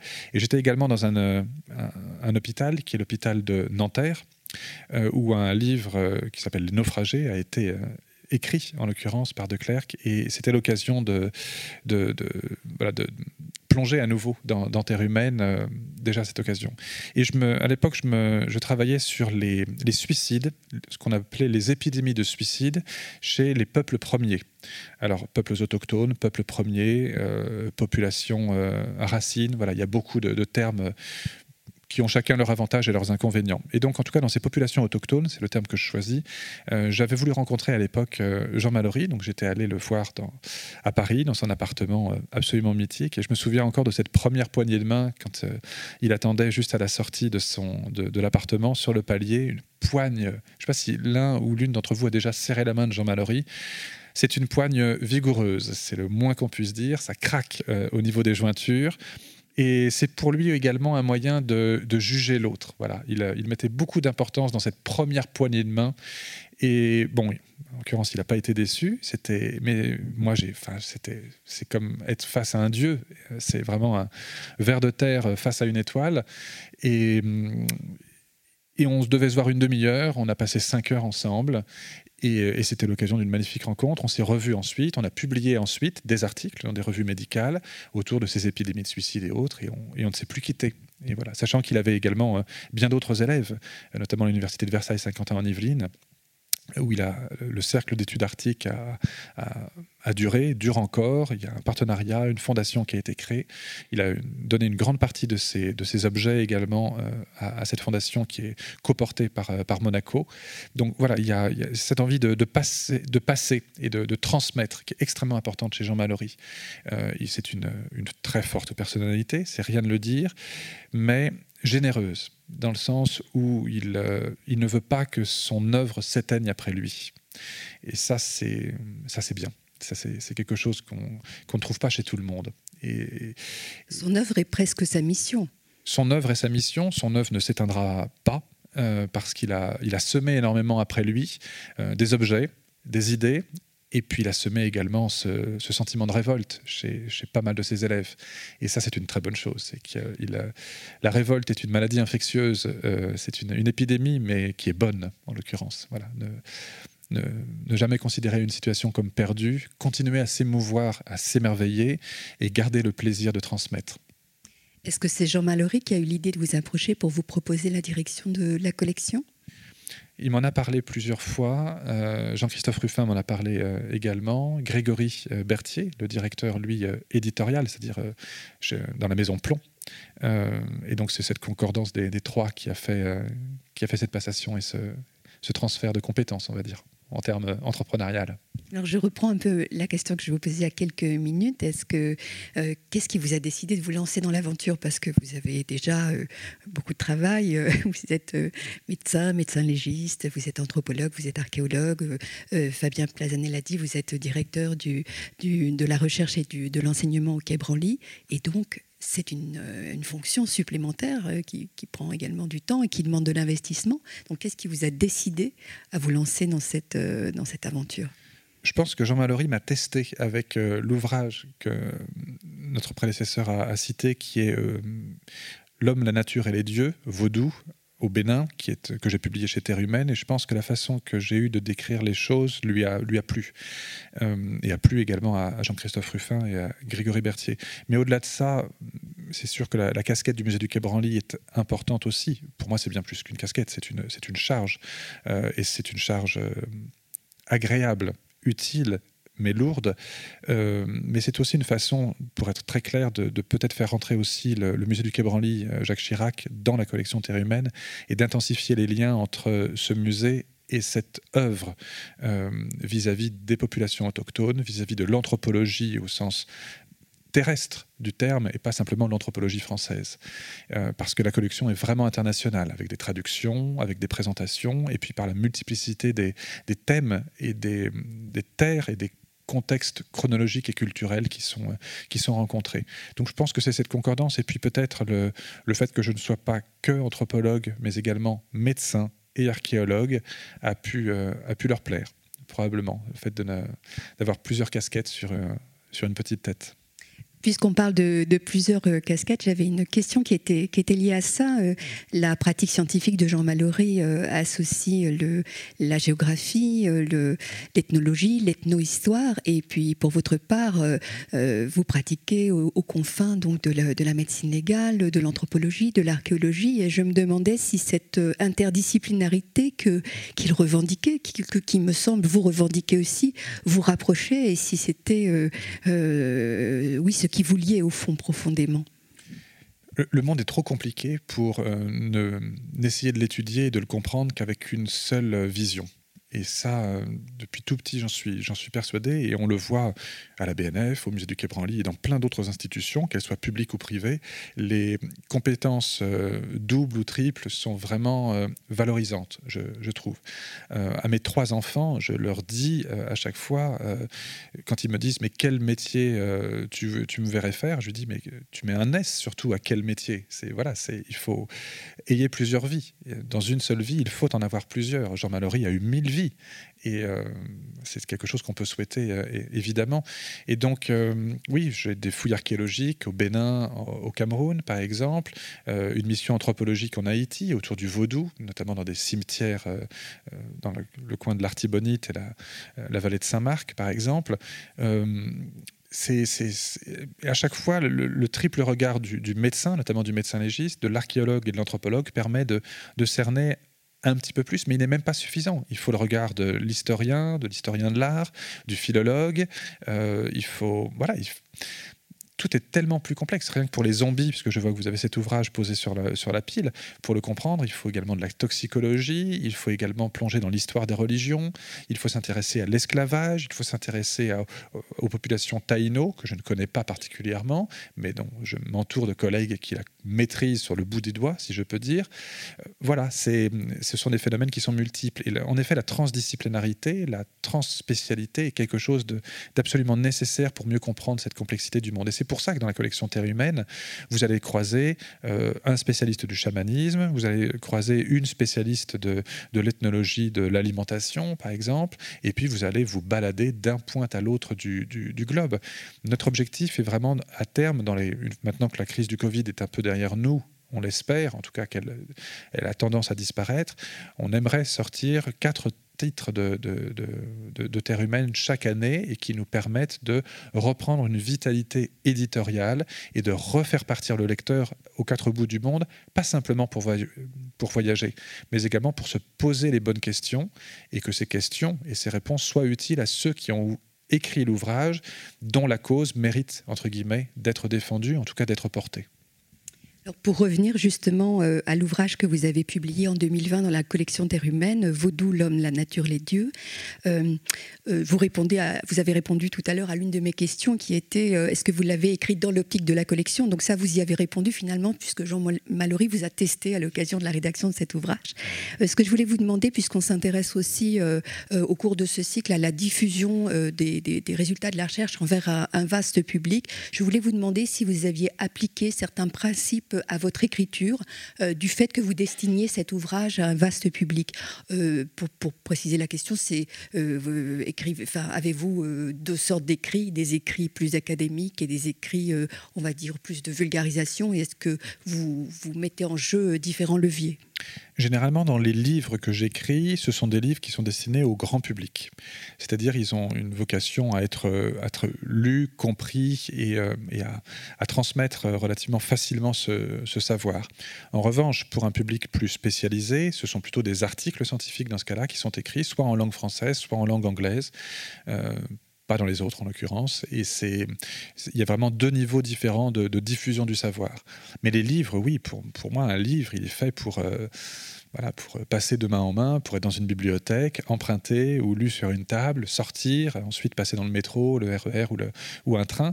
Voilà, les livres, pour moi, sont des objets usuels et ce sont des ambassadeurs du savoir. Et euh, le, langage ne doit pas être euh, difficile et imperméable, vraiment pas. Et il y a deux livres que je relis systématiquement avant de me mettre en, phase d'écriture.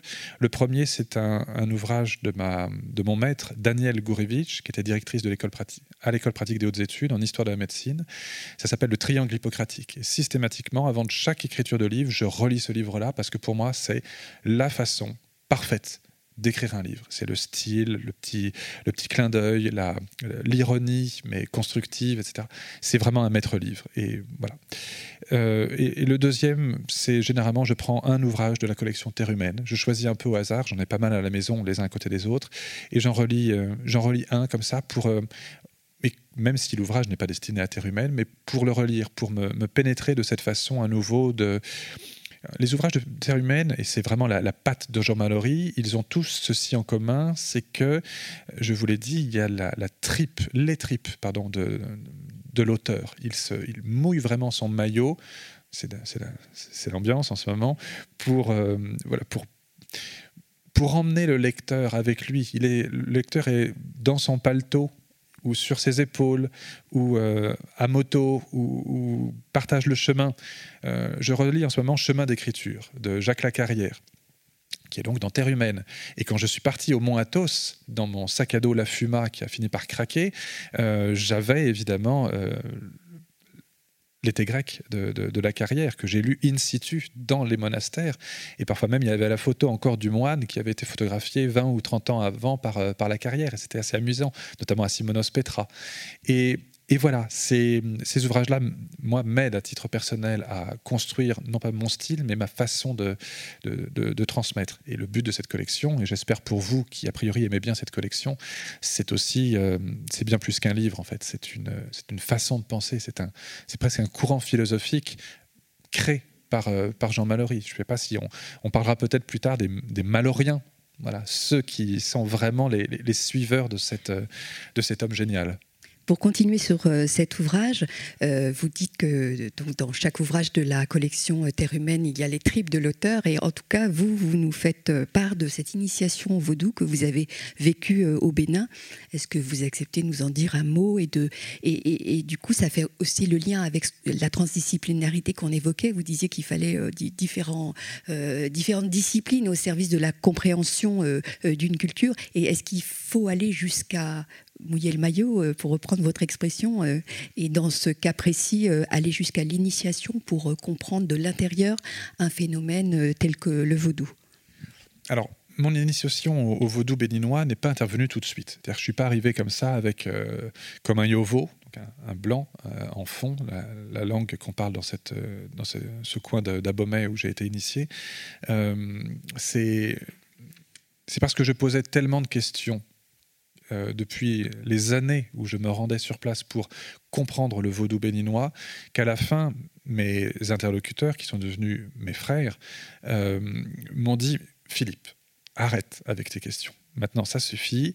Euh, tu dois faire toi-même l'expérience de ce que tu nous poses comme question plutôt que nous ne te fournissions les réponses. Donc, ils m'ont dit écoute, réfléchis, reviens l'année prochaine et on t'initie. Et là, maintenant, tu sauras. À ce moment-là, tu, comprendras. Parce que la dernière chose qui me manquait, enfin, il me manquait plein de choses, bien sûr, mais la chose qui me manquait pour répondre à ce niveau-là, c'était la, sensation, c'était la, perception de, tout ceci. Donc j'ai pris euh, quelques mois. Et puis ensuite, euh, ensuite, oui, je suis revenu et j'ai subi mais c'est pas subi. J'ai eu la chance d'être initié.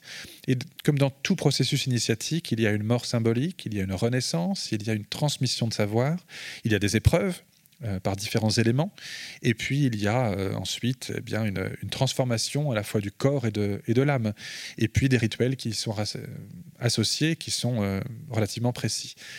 Ce processus initiatique, il est secret. On ne doit pas en véhiculer les détails. Donc je n'ai pas tout dit dans cet ouvrage. J'en ai dit les grands traits, tout simplement, quelques détails qui me semblaient pertinents, notamment la scarification euh, que j'ai eue au niveau de, l'épaule gauche, avec euh, ce, cœur carbonisé d'une colombe qui a été euh, mis dans, ma peau, avec d'autres choses. Et puis, j'ai surtout donné ma, ma sensation, parce que je n'avais lu nulle part jusqu'à présent les sensations d'un homme étranger à cette, cette culture, qui s'intéressait à cette culture, qui rentrait dedans au fur et à mesure, parce que le vaudou n'est pas une sorcellerie, c'est une culture et une religion à part entière, d'une richesse inouïe. Et c'est ça que j'ai voulu euh, raconter, planter le décor de ce qu'est le vaudou, planter le décor de ce, ce, que sont les rois vaudous, c'est-à-dire les rois d'Abomey, d'Alada et de Porto Novo, au Bénin, et puis dans les territoires adjacents, le Togo d'un côté, le Nigeria de l'autre, ce que représente cette religion et cette culture, des je déteste cette expression, mais j'en ai pas d'autre en tête, dédiaboliser, parce que ça me fait penser à autre chose qui est politique, que je n'aime pas du tout, mais dédiaboliser le terme de vaudou, en l'occurrence, qui est vécu maintenant comme une sorcellerie, qui ne correspond pas du tout à ça. Donc rétablir une vérité sur ce qu'est cette religion euh, à part entière, avec son clergé, ses textes saints, son modèle, sa hiérarchie. Et puis, euh, et puis transmettre tout simplement ce savoir. Le livre a été très bien reçu sur place au Bénin, au Togo, au Nigeria, et il a même passé les frontières, puisqu'il a été très bien reçu également dans les, les le petit frère du vaudou, qu'on appelle le vaudou haïtien, au Brésil aussi, euh, en, en, Louisiane, en Floride, dans les Antilles françaises avec le quimbois, à Cuba avec la santeria, voilà, parce qu'on est là dans les territoires de ce vaudou matiné, patiné, transformé avec le catholicisme romain sur la voie des esclaves et qui a donné lieu à ce vaudou 2.0 avec ses différentes déclinaisons de l'autre côté de, de, l'Atlantique. Donc euh, tant mieux, ça a marché. Nous allons poursuivre sur les diverses formes que prennent euh, vos écrits. parce qu'on a parlé effectivement de cet ouvrage euh, publié dans la collection Terre humaine. Vous avez évoqué les différents articles scientifiques que vous écrivez. Et puis, euh, en 2017, par exemple, vous avez euh, collaboré à l'édition d'une bande dessinée qui s'appelle Les zombies au-delà de la mort. Et vous avez plus récemment, en 2020, publié parmi d'autres ouvrages l'ouvrage Rituel qui fait la part belle à la photographie. Et je me demandais si cette déclinaison de formes, de, ces différentes formes que prennent vos écrits, étaient destinés euh, d'une façon euh, consciente à toucher euh, un public vaste et non seulement à transmettre le résultat de vos recherches, vos connaissances, mais aussi peut-être plus globalement à promouvoir l'anthropologie auprès du grand public. Alors promouvoir l'anthropologie et cette vision multiple euh, auprès du grand public, oui, totalement, c'est assumé. Euh, ça l'a été, euh, par exemple, avec une série de documentaires que j'ai présenté pour, une, pour Arte, en l'occurrence, ça s'appelait Enquête d'ailleurs pendant deux saisons. également avec tout à fait cette, BD sur les zombies qui a été co-réalisée avec Richard Guérino, qui est donc lui le, dessinateur. Et c'était vraiment un, bel échange autour de ces plusieurs missions anthropologiques autour des, zombies et des non-morts d'Haïti. Euh, et puis également avec la, photographie. Je suis très lié à la photographie et surtout j'ai pas mal de défauts, et notamment un de ceux-là, c'est d'être profondément matérialiste. Quand j'ai écrit ce livre sur les rituels et euh, le petit frère qui s'appelle Comment faire l'amour avec un fantôme, dans la même collection, au, au CERF, j'étais obligé d'avoir les objets dont j'allais parler juste en face de moi, presque de les toucher, de les sentir.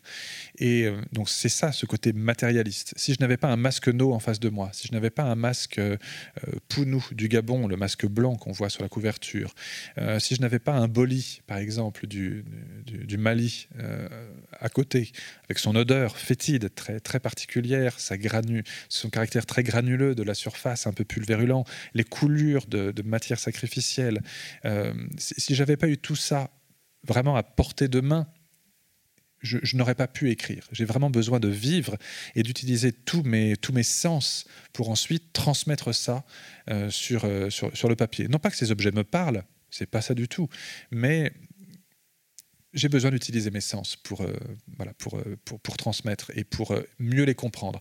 Donc la photographie me permet, notamment dans ces, dans ces ouvrages, d'essayer de, de, capter une petite partie de ces, de ces objets. Les mots ne font pas tout. Et l'œil du photographe oblige l'œil de celui qui regarde la photographie à aller dans une direction particulière. On oriente ce regard et du coup on oriente la perception et du coup on oriente la, la compréhension de l'objet. Vous savez, j'ai eu des soucis avec la photographie. Juste une anecdote quand je travaillais sur les zombies en Haïti, euh, à un certain moment, on passe sur une route vraiment secondaire dans la vallée de l'Artibonite, dans, ces rizières qui sont vraiment l'arrière-pays, là où on peut trouver encore des, zombies, c'est-à-dire des individus qui ont été drogués, qui ont eu une mort symbolique, qui ont été ressortis ensuite de leur tombeau et qui subissent une sorte d'humiliation euh, à long terme, de, mort sociale, mais également de négation complète de leur, euh, de leur libre arbitre. Et donc, ils sont à la solde d'un sorcier qu'on appelle un bocor, et il travaille dans les champs de canne à sucre, dans les rizières, avec des gestes très très lents. Enfin, on a vraiment l'impression de voir des robots, mais en mode ralenti. Et, euh, donc on, on, passe en voiture tout lentement, et là, à un moment, j'en vois un, en fait, qui est sur le bord de le, le, bord du, chemin, quasiment entre, entre vous et moi. On a quoi? On a 4-5 mètres à peu près de, distance. Et puis, bah, prendre des photos avec le, téléphone portable, c'est extrêmement rapide. Je suis habitué à, faire ça comme tout anthropologue de terrain. Hein. On, doit être dans l'immédiateté pour saisir tout de suite quelque chose qui se passe. Donc, je déclenche le mode rafale et là, je le prends. Et à côté de moi, donc il y a euh, Jean Richemont qui, qui, conduit la voiture et euh, lui est un initié et, et, on continue de rouler et puis euh, au croisement d'après, on, s'arrête. Il me dit, tu l'as vu? Je lui dis, ah oui, oui, je l'ai vu. Puis même, je l'ai photographié. Il me dit, ah bon, tu l'as photographié? Vas-y, montre-moi. Donc là, il y a mode rafale, entre 50 et 100 photos à peu près. Et on voit très bien le fume, un peu de fumée, on voit la rizière, on voit les arbres au fond, on voit la chaîne de montagne, mais on voit pas le zombie. Rien, alors qu'il est vraiment là. Et puis, on voit, on voit toute la scène. Je n'ai pas halluciné, tu l'as vu. Oui, oui, oui, je l'ai vu, on l'a tous vu tous les deux. Il me dit, mais tu vois, tu as la preuve, c'est vraiment un zombie que tu as vu. Si tu n'as pas son image, c'est que c'est un zombie et qu'il est encore sous influence. Tu ne peux pas photographier un zombie euh, si jamais euh, si jamais c'en est un. Une fois qu'il est sorti de l'influence du Bokor, qu'il a été désacralisé, entre guillemets, là, on peut le filmer, le photographier, le toucher, aucun problème. Mais il m'a dit, c'est la preuve. Voilà. Il était content, lui. Moi, j'étais un peu, un, peu, un peu déçu, mais surtout, j'étais à la limite de mon cartésianisme. J'étais vraiment à la limite. Moi, je suis scientifique de, formation, je suis toujours scientifique au moment où je vous parle, mais euh, voilà, là, c'est quelque chose que je ne peux pas comprendre. Alors, autre chose que je ne peux pas comprendre, si j'ai encore deux, secondes, un autre exemple, cette fois-ci, on est, dans le vaudou euh, béninois j'ai plus de batterie à un certain moment sur mon téléphone portable, qui est mon instrument de travail. Hein, vous comprenez, c'est je prends des photos avec, j'enregistre le son avec, je prends des notes également avec, en plus de notes manuscrites bien entendu. Euh, je fais du lidar aussi euh, avec pour prendre des, des, relevés en trois dimensions et, en couleur. Donc c'est pour moi c'est mon instrument de travail. Et manque de peau, là il arrive midi ou autre, j'ai pas dû le recharger ou je sais pas, il y a une coupure et je n'ai plus de batterie. Et un de mes contacts sur place, euh, Constant, qui est lui aussi initié de, de haut grade, me dit pose-le sur l'hôtel Legba là. Donc l'hôtel Legba, c'est un hôtel pour Legba, qui est une divinité médiatrice, un peu l'équivalent chez nous de Hermès. C'est lui qui est le messager des dieux. Donc imaginez une mode de terre avec une charge magique à l'intérieur, bien entendu, des offrandes de matières sacrificielles, notamment de, sang animal euh, à la surface, et puis un sexe en bois qui est dressé, des yeux qui sont en cori, et puis une bouche à peu près dessinée avec, euh, avec le pouce. Ça fait la hauteur de cette table, 50 cm à peu près. Évidemment, c'est sur le plan, euh, on va dire, euh, occidental, c'est inerte. Sur le plan euh, du vaudou béninois, c'est ultra chargé. Il me dit, vas-y, pose ton téléphone dessus. Je pose mon téléphone dessus, et là, je vois en haut à droite la petite icône, vous savez, de, l'éclair, le téléphone en train de charger. Je ne peux pas comprendre ce genre de choses, mais mais voilà, je, constate. Et il est bon d'être euh, parfois un peu dérangé, euh, non pas dans ses croyances, car je n'ai pas de croyance sur le mode de charge des iPhones, mais sur euh, voilà, notre monde occidental qui ne parvient pas à tout expliquer. J'ai une petite question complémentaire sur la question de, la photographie des images. Dans la collection Terre humaine, les couvertures, alors pas tout le temps. Récemment, il y a eu des petites euh, différences, mais souvent, la, couverture, c'est une photo en noir et blanc, de même que les photos à l'intérieur des ouvrages sont en noir et blanc. Or, on aimerait tellement euh, voir des photographies en couleur. Je note d'ailleurs que dans cet ouvrage, vous avez aussi fait le choix de photos en noir et blanc. Aussi, je vous interroge sans présumer de la réponse. Est-ce que ce sont des choix que, qui sont faits dans un but euh, précis je crois que les couvertures de Terre humaine sont probablement les plus belles couvertures qui existent, honnêtement. Il y a un, caractère hyper esthétique qui tient peut-être justement à ce noir et blanc. Dès le départ, la couleur était possible, mais il y a eu ce choix éditorial du, noir et blanc, parce que peut-être on est à la frontière entre le, réalisme de ce qui a été saisi et une petite porte ouverte quand même à l'imagination euh, du lecteur, du voyeur, entre guillemets, au sens... Euh, rimbaldien du, du, terme. Et c'est quelque chose qu'on essaie de reproduire dans Vaudou. Vous avez vu, les, cahiers intérieurs sont des photographies en noir et blanc en l'occurrence. C'était une volonté dès le départ de coller à cette étiquette, à ces images euh, classiques de, terre humaine. Euh, pour Olivier Weber, on était en couleur, et puis pour les autres, euh, cinq tambours, etc. Là, on est, on oscille entre le noir et blanc et autres. Mais on a, on a créé en tout cas cette nouvelle charte graphique de la couverture, qui est à mi-chemin entre ce que Jean-Christophe Ruffin avait fait et le retour aux valeurs fondamentales, si je peux dire, de, de Jean Mallory. Donc c'est un peu un hommage aux deux euh, un père principal, fondateur, si on peut dire, euh, un autre père qui, je vous refais remarquer, était également médecin. Euh, voilà, c'est peut-être un critère. Et, on, voilà, je trouve que le noir et blanc a, vraiment une valeur une valeur symbolique intemporelle également. la, couleur vieillit, le noir et blanc ne vieillit pas. Et, pour nous, c'était important de, coller à ça. Mais surtout, c'est un, on est vraiment à mi-chemin entre le, réel et cette petite part d'imaginaire qu'on veut laisser évidemment au, lecteur. Comme quand on ferme une page, on, ferme les yeux, et là, euh, chacun imagine la scène, la voit avec le maximum de description fournie par l'auteur, mais il y a toujours cette petite part d'imagination laissée au lecteur. On va poursuivre sur la question des images animées cette fois. Euh, vous, avez, collaboré euh, à la réalisation de très nombreux euh, films documentaires. Depuis 2013, j'en ai compté plus d'une vingtaine. Et très récemment, vous avez fait paraître un documentaire dont je vais lire le titre sur les pas des dieux, rituel Bamileke, donc est disponible et accessible à tous sur la chaîne YouTube du, du Et je voulais savoir comment euh, cette production audiovisuelle s'articulait pour vous avec les autres supports que sont les livres, livres de bande dessinée, livres de photographie, bande dessinée, etc. Est-ce que c'est est -ce c'est aussi un outil de documentation et de recherche ou est-ce que c'est toujours un outil de vulgarisation? Les deux. Les deux. C'est à la fois un, outil de documentation et de recherche. Ça n'a pas valeur de, académique euh, ou universitaire au même titre qu'un livre, bien entendu. Mais en tout cas, ça renseigne sur l'émission anthropologique que j'ai pu réaliser pour le musée du Quai Jacques Chirac au Cameroun, dans la région des Grassfields, au sein de la population Bamileke, dans plusieurs chefferies euh, autour de, sites sacrés. Je me suis intéressé au site euh, des chutes de la Meche, par exemple, euh, également dans le territoire de Baleng, une grotte sacrée qui est encore couverte entièrement d'offrandes de, de, matières sacrificielles. On a l'impression de rentrer dans une peinture de, Jackson Pollock, c'est absolument extraordinaire dans la chefferie de Bapa, on a pu faire des fouilles archéologiques au sein d'une case sacrée qui était l'ancienne case d'un roi. Et donc on devait fouiller la moitié, on a fouillé la totalité, 8 mètres par 8 mètres, en retrouvant les, les anfractuosités pour les crânes, en, ramenant, en ramenant également une céramique qui avait fait l'objet d'un scanner médical à la Pitié-Salpêtrière pour savoir sans détruire. Donc la céramique n'a pas été désacralisée de son contenu, mais on a pu savoir ce qu'elle contenait grâce au rayon X. Et ensuite, elle a vocation à retourner au euh, Cameroun, dans la case patrimoniale, pour être présenté, ou, selon la décision du chef, retourner dans la forêt sacrée pour reprendre son cycle biologique de désagrégation au fur et à mesure, mais au moins ne se sera pas dégradé euh, hors de la terre natale, si on, peut dire.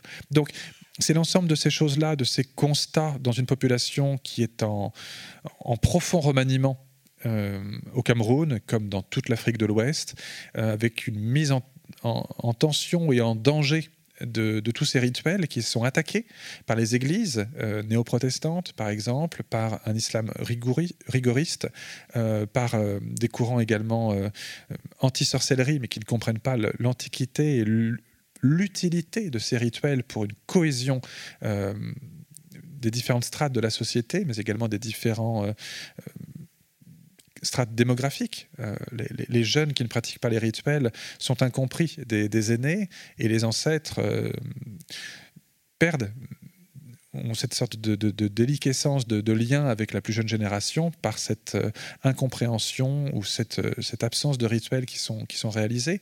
Et, on, a eu, on a voulu vraiment montrer ceci dans, cette, dans ce, documentaire qui fait 26 minutes et évidemment le, rendre accessible au plus grand nombre en le mettant sur la chaîne YouTube du musée en accès, en accès libre.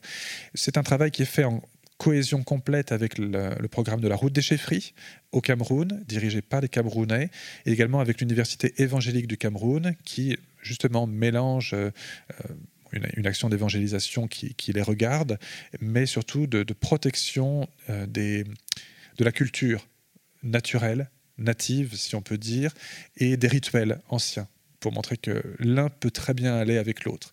Euh, une religion n'est pas obligée de détruire une culture et les deux peuvent cohabiter, ce qui est un, message de tolérance qui, qui me parle plutôt.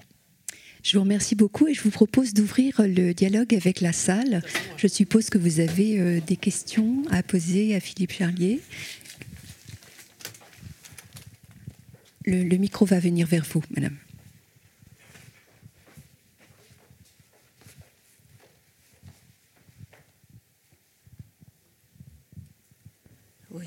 Bonsoir.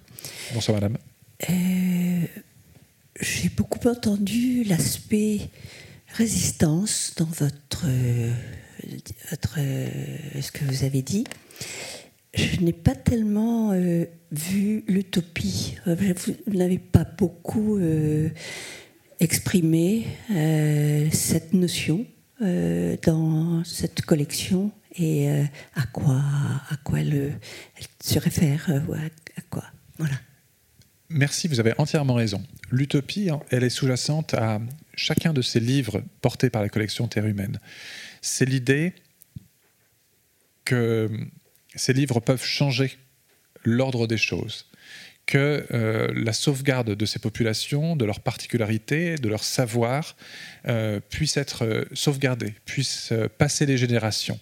Et on se rend compte, malheureusement, que dans un assez grand nombre de, de cas, c'est utopique et que malgré tout, il y a une perte du savoir, une perte de l'intégrité physique ou de l'intégrité morale, philosophique, religieuse de ces civilisations qui, euh, qui, est le cas.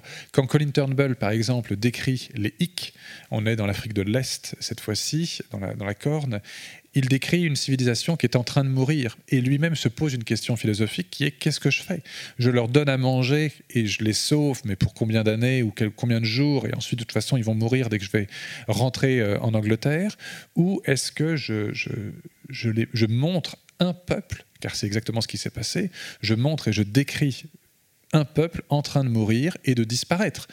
Et tellement en train de mourir et de disparaître qu'il n'y avait plus aucun rituel, il n'y avait plus de Dieu. La seule chose était la survivance pour euh, trouver une, maigre ration de nourriture pour passer la nuit et, survivre jusqu'au prochain lever de soleil. Donc l'utopie de cette collection est de Jean Mallory, c'est un terme qui est évidemment euh, positif et laudatif dans ma bouche, mais qui malgré tout est suffisamment objectif pour connaître les limites de cette collection et de notre, de notre action, c'est que, c'est que malgré tout, euh, le mal euh, risque de gagner à la fin. Mais le but, c'est qu'il gagne le plus tard possible. Euh, on est dans une, action d'universalisation, de mondialisation, de lissage culturel, linguistique, intellectuel. Et il y a quelques poches de résistance, il y a quelques poches de, oui, de, ralentissement de ce, processus. Terre humaine en fait partie, certaines institutions publiques françaises en font partie, et euh, voilà, il faut, il faut garder cet aspect utopique et optimiste, même s'il n'est pas forcément objectif. Voilà, madame.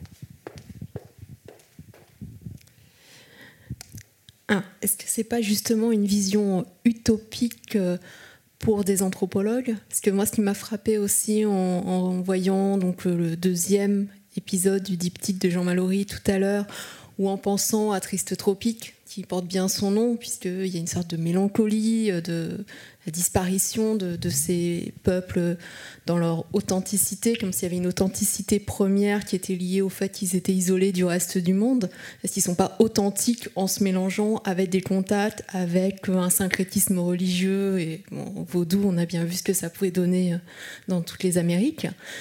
Euh, est-ce que est-ce que c'est pas le regard de l'anthropologue qui aimerait tellement retrouver euh, cet homme naturel à la Rousseau, euh, qui, cherche une utopie de pouvoir le maintenir ce monde-là, ou est-ce que ce sont ces populations elles-mêmes qui veulent retrouver ce, moment-là? Parce que on, voyait bien avec, avec euh, les Inuits qu'ils avaient une espérance de vie au début de, de 22 ans pour les femmes. Euh, certes, après, ils avaient l'air d'être complètement désespérés, alcooliques, mais on voyait des gens qui avaient 67 ans. Donc, euh, est-ce que c'est pas une projection de la dignité humaine dans un regard occidental, ou est-ce que c'est vraiment euh, la volonté des, populations elles-mêmes?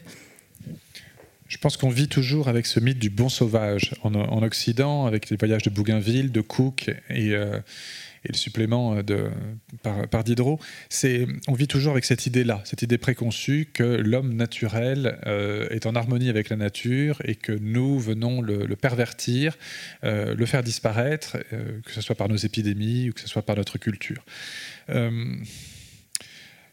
j'ai l'impression qu'avec la collection Terre humaine, il y a quand même cette, idée de d'enrichissement mutuel.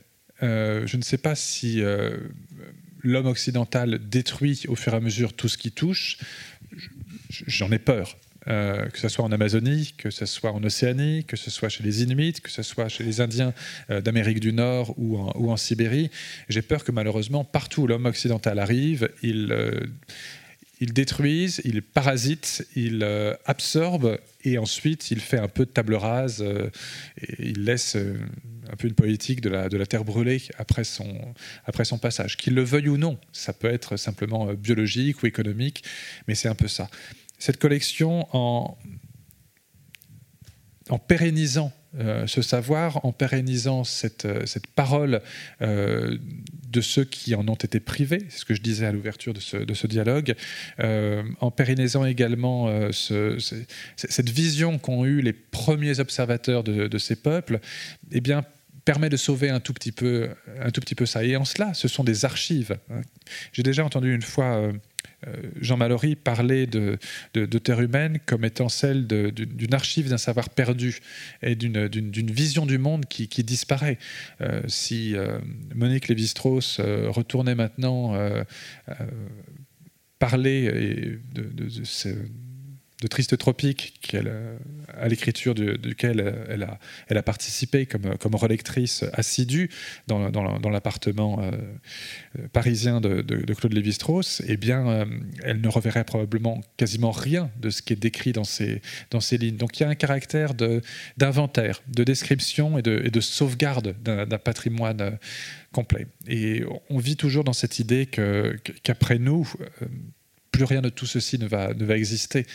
Donc, euh, je ne sais pas s'il y a une utopie euh, à, espérer euh, ne, rien changer, mais il y a une utopie, en tout cas dans Terre humaine, à essayer de sauvegarder au maximum tout, ça. Et ce qu'on demande, justement, pas que à des anthropologues, mais également à des témoins, qu'ils soient journalistes, qu'ils soient diplomates, qu'ils soient adeptes eux-mêmes de tel ou tel rituel, culture ou, ou religion, c'est de c'est d'écrire, c'est de, fixer de la façon la plus objective possible et avec leurs cinq sens mis sur le papier euh, tout ce qu'ils ont vu, vécu, entendu, compris et ressenti pour qu'au moins ça ne disparaisse pas euh, complètement. Et si possible, qu'on puisse ralentir le processus et, sauver, cela. Je sais qu'au plus haut niveau de l'État, euh, quelqu'un apprécie particulièrement Terre humaine et achète, sinon se fait, procurer euh, chacun des, tomes, parce que peut-être euh, cette personne-là euh, est, sensible à la fois au, désordre écologique et en tout cas à ce, à ce regard très particulier porté par l'homme sur l'homme.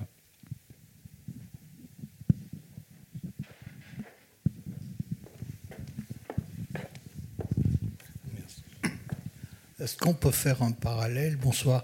Est-ce qu'on peut faire un parallèle avec la biodiversité, la défense de la biodiversité, qui maintenant devient quelque chose qui est euh, auquel beaucoup de monde est sensible? Et euh, pour reprendre ce que vous disiez, si on peut se construire, s'enrichir mutuellement, encore faut-il qu'on soit deux. En effet, c'est une réalité qui n'est pas que arithmétique, c'est une réalité qui est également anthropologique. Quand Philippe Descola, dans Les Lances du Crépuscule, euh, commence déjà à placer euh, sa description chez les hachoirs on les appelle les givarots également, euh, de cette absence de, clivage pour eux entre nature et culture, le fait qu'il n'y a pas l'homme d'un côté et la nature de l'autre, mais que c'est un grand tout, tout simplement, euh, ça, peut être une, ça peut être une source d'inspiration et ça peut être un modèle à reproduire ailleurs. C'est d'ailleurs un modèle qui diffuse et qu'il a d'ailleurs écrit dans un autre ouvrage, Par de la nature et culture. Euh, il faut être deux, en effet, pour partager ces valeurs. Et c'est pour ça que dans, dans, Terre humaine, on essaie de faire en sorte que ce savoir soit écrit par euh, des mains euh, qui n'ont pas l'habitude d'écrire, qui n'ont pas l'habitude de, transmettre, associé à une autre voix qui sert de, porte-parole et même de, traducteur sans trahir la, pensée première de ces, de ces populations. Euh, je pense que pas mal d'ouvrages peuvent servir d'exemple. les naufragés, par exemple, euh, vis-à-vis de cette population sans domicile fixe qui vivait euh, au niveau de la dalle de Nanterre, de la Défense et euh, jusque dans les, sous-sols de l'Arc de Triomphe, et des, Champs-Élysées, ce livre a, changé beaucoup de choses en l'occurrence. Il a vraiment fait prendre conscience de la nécessité de, prendre en charge ces, populations. Il a facilité la création du SAMU social, notamment. Il a aidé également au développement géopolitique du CACH, c'est-à-dire l'hôpital Max Forestier de, Nanterre, avec cette consultation ouverte vers les sans domicile fixe. Et à nouveau, il a, aidé euh, à, la réception et à la prise en charge des, migrants qui demandaient euh, la, reconnaissance de leur statut de, réfugiés politiques, qui assez souvent étaient également des, sans domicile fixe dans leur, leur premier temps de, présence à Paris et dans, le, Grand Paris. Donc, je pense que ces livres changent malgré tout pas mal de choses. Et on peut se poser la question pourquoi Jean Mallory a, fait republier les immémoriaux de Victor Ségalen Parce que pour lui, dès le départ, c'était un cri euh, de rage porté par Ségalen, qui était médecin, euh, vis-à-vis de ces épidémies de, rougeole et, d'autres maladies euh, en Polynésie à l'arrivée des Occidentaux. Et ce choc culturel a abouti à un anéantissement à la fois de la culture polynésienne, mais également à une destruction quasi complète de la population. Donc, euh, le republier, c'était une façon pour Jean Mallory, je pense, de dire ce qu'on fait là maintenant, euh, avec ce même danger euh, sanitaire, avec ce même danger culturel, c'est également produit il y a une centaine d'années. On ne fait que continuer à faire ça, et donc montrer que ce n'est pas un phénomène nouveau, montrer que ça s'inscrit dans le temps, est aussi une façon de montrer l'urgence de vraiment arrêter. Parce que ça fait pas 10 ans ou 15 ans que ça se passe, ça fait 100 ans, ça fait 500 ans, et peut-être même plus encore. Donc, si on ne s'arrête pas là, euh, on ne s'arrêtera plus et, ça, sera, ça sera un dommage euh, irréversible.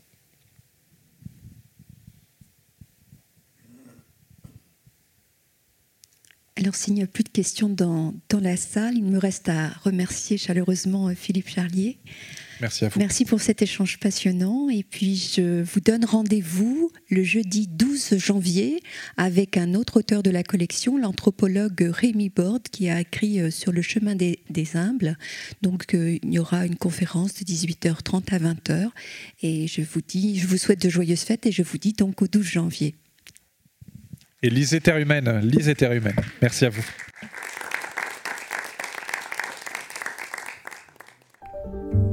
venez d'écouter un podcast de la Bibliothèque nationale de France. Retrouvez les conférences, rencontres et créations de la BNF sur toutes les plateformes de podcast ainsi que sur le site bnf.fr.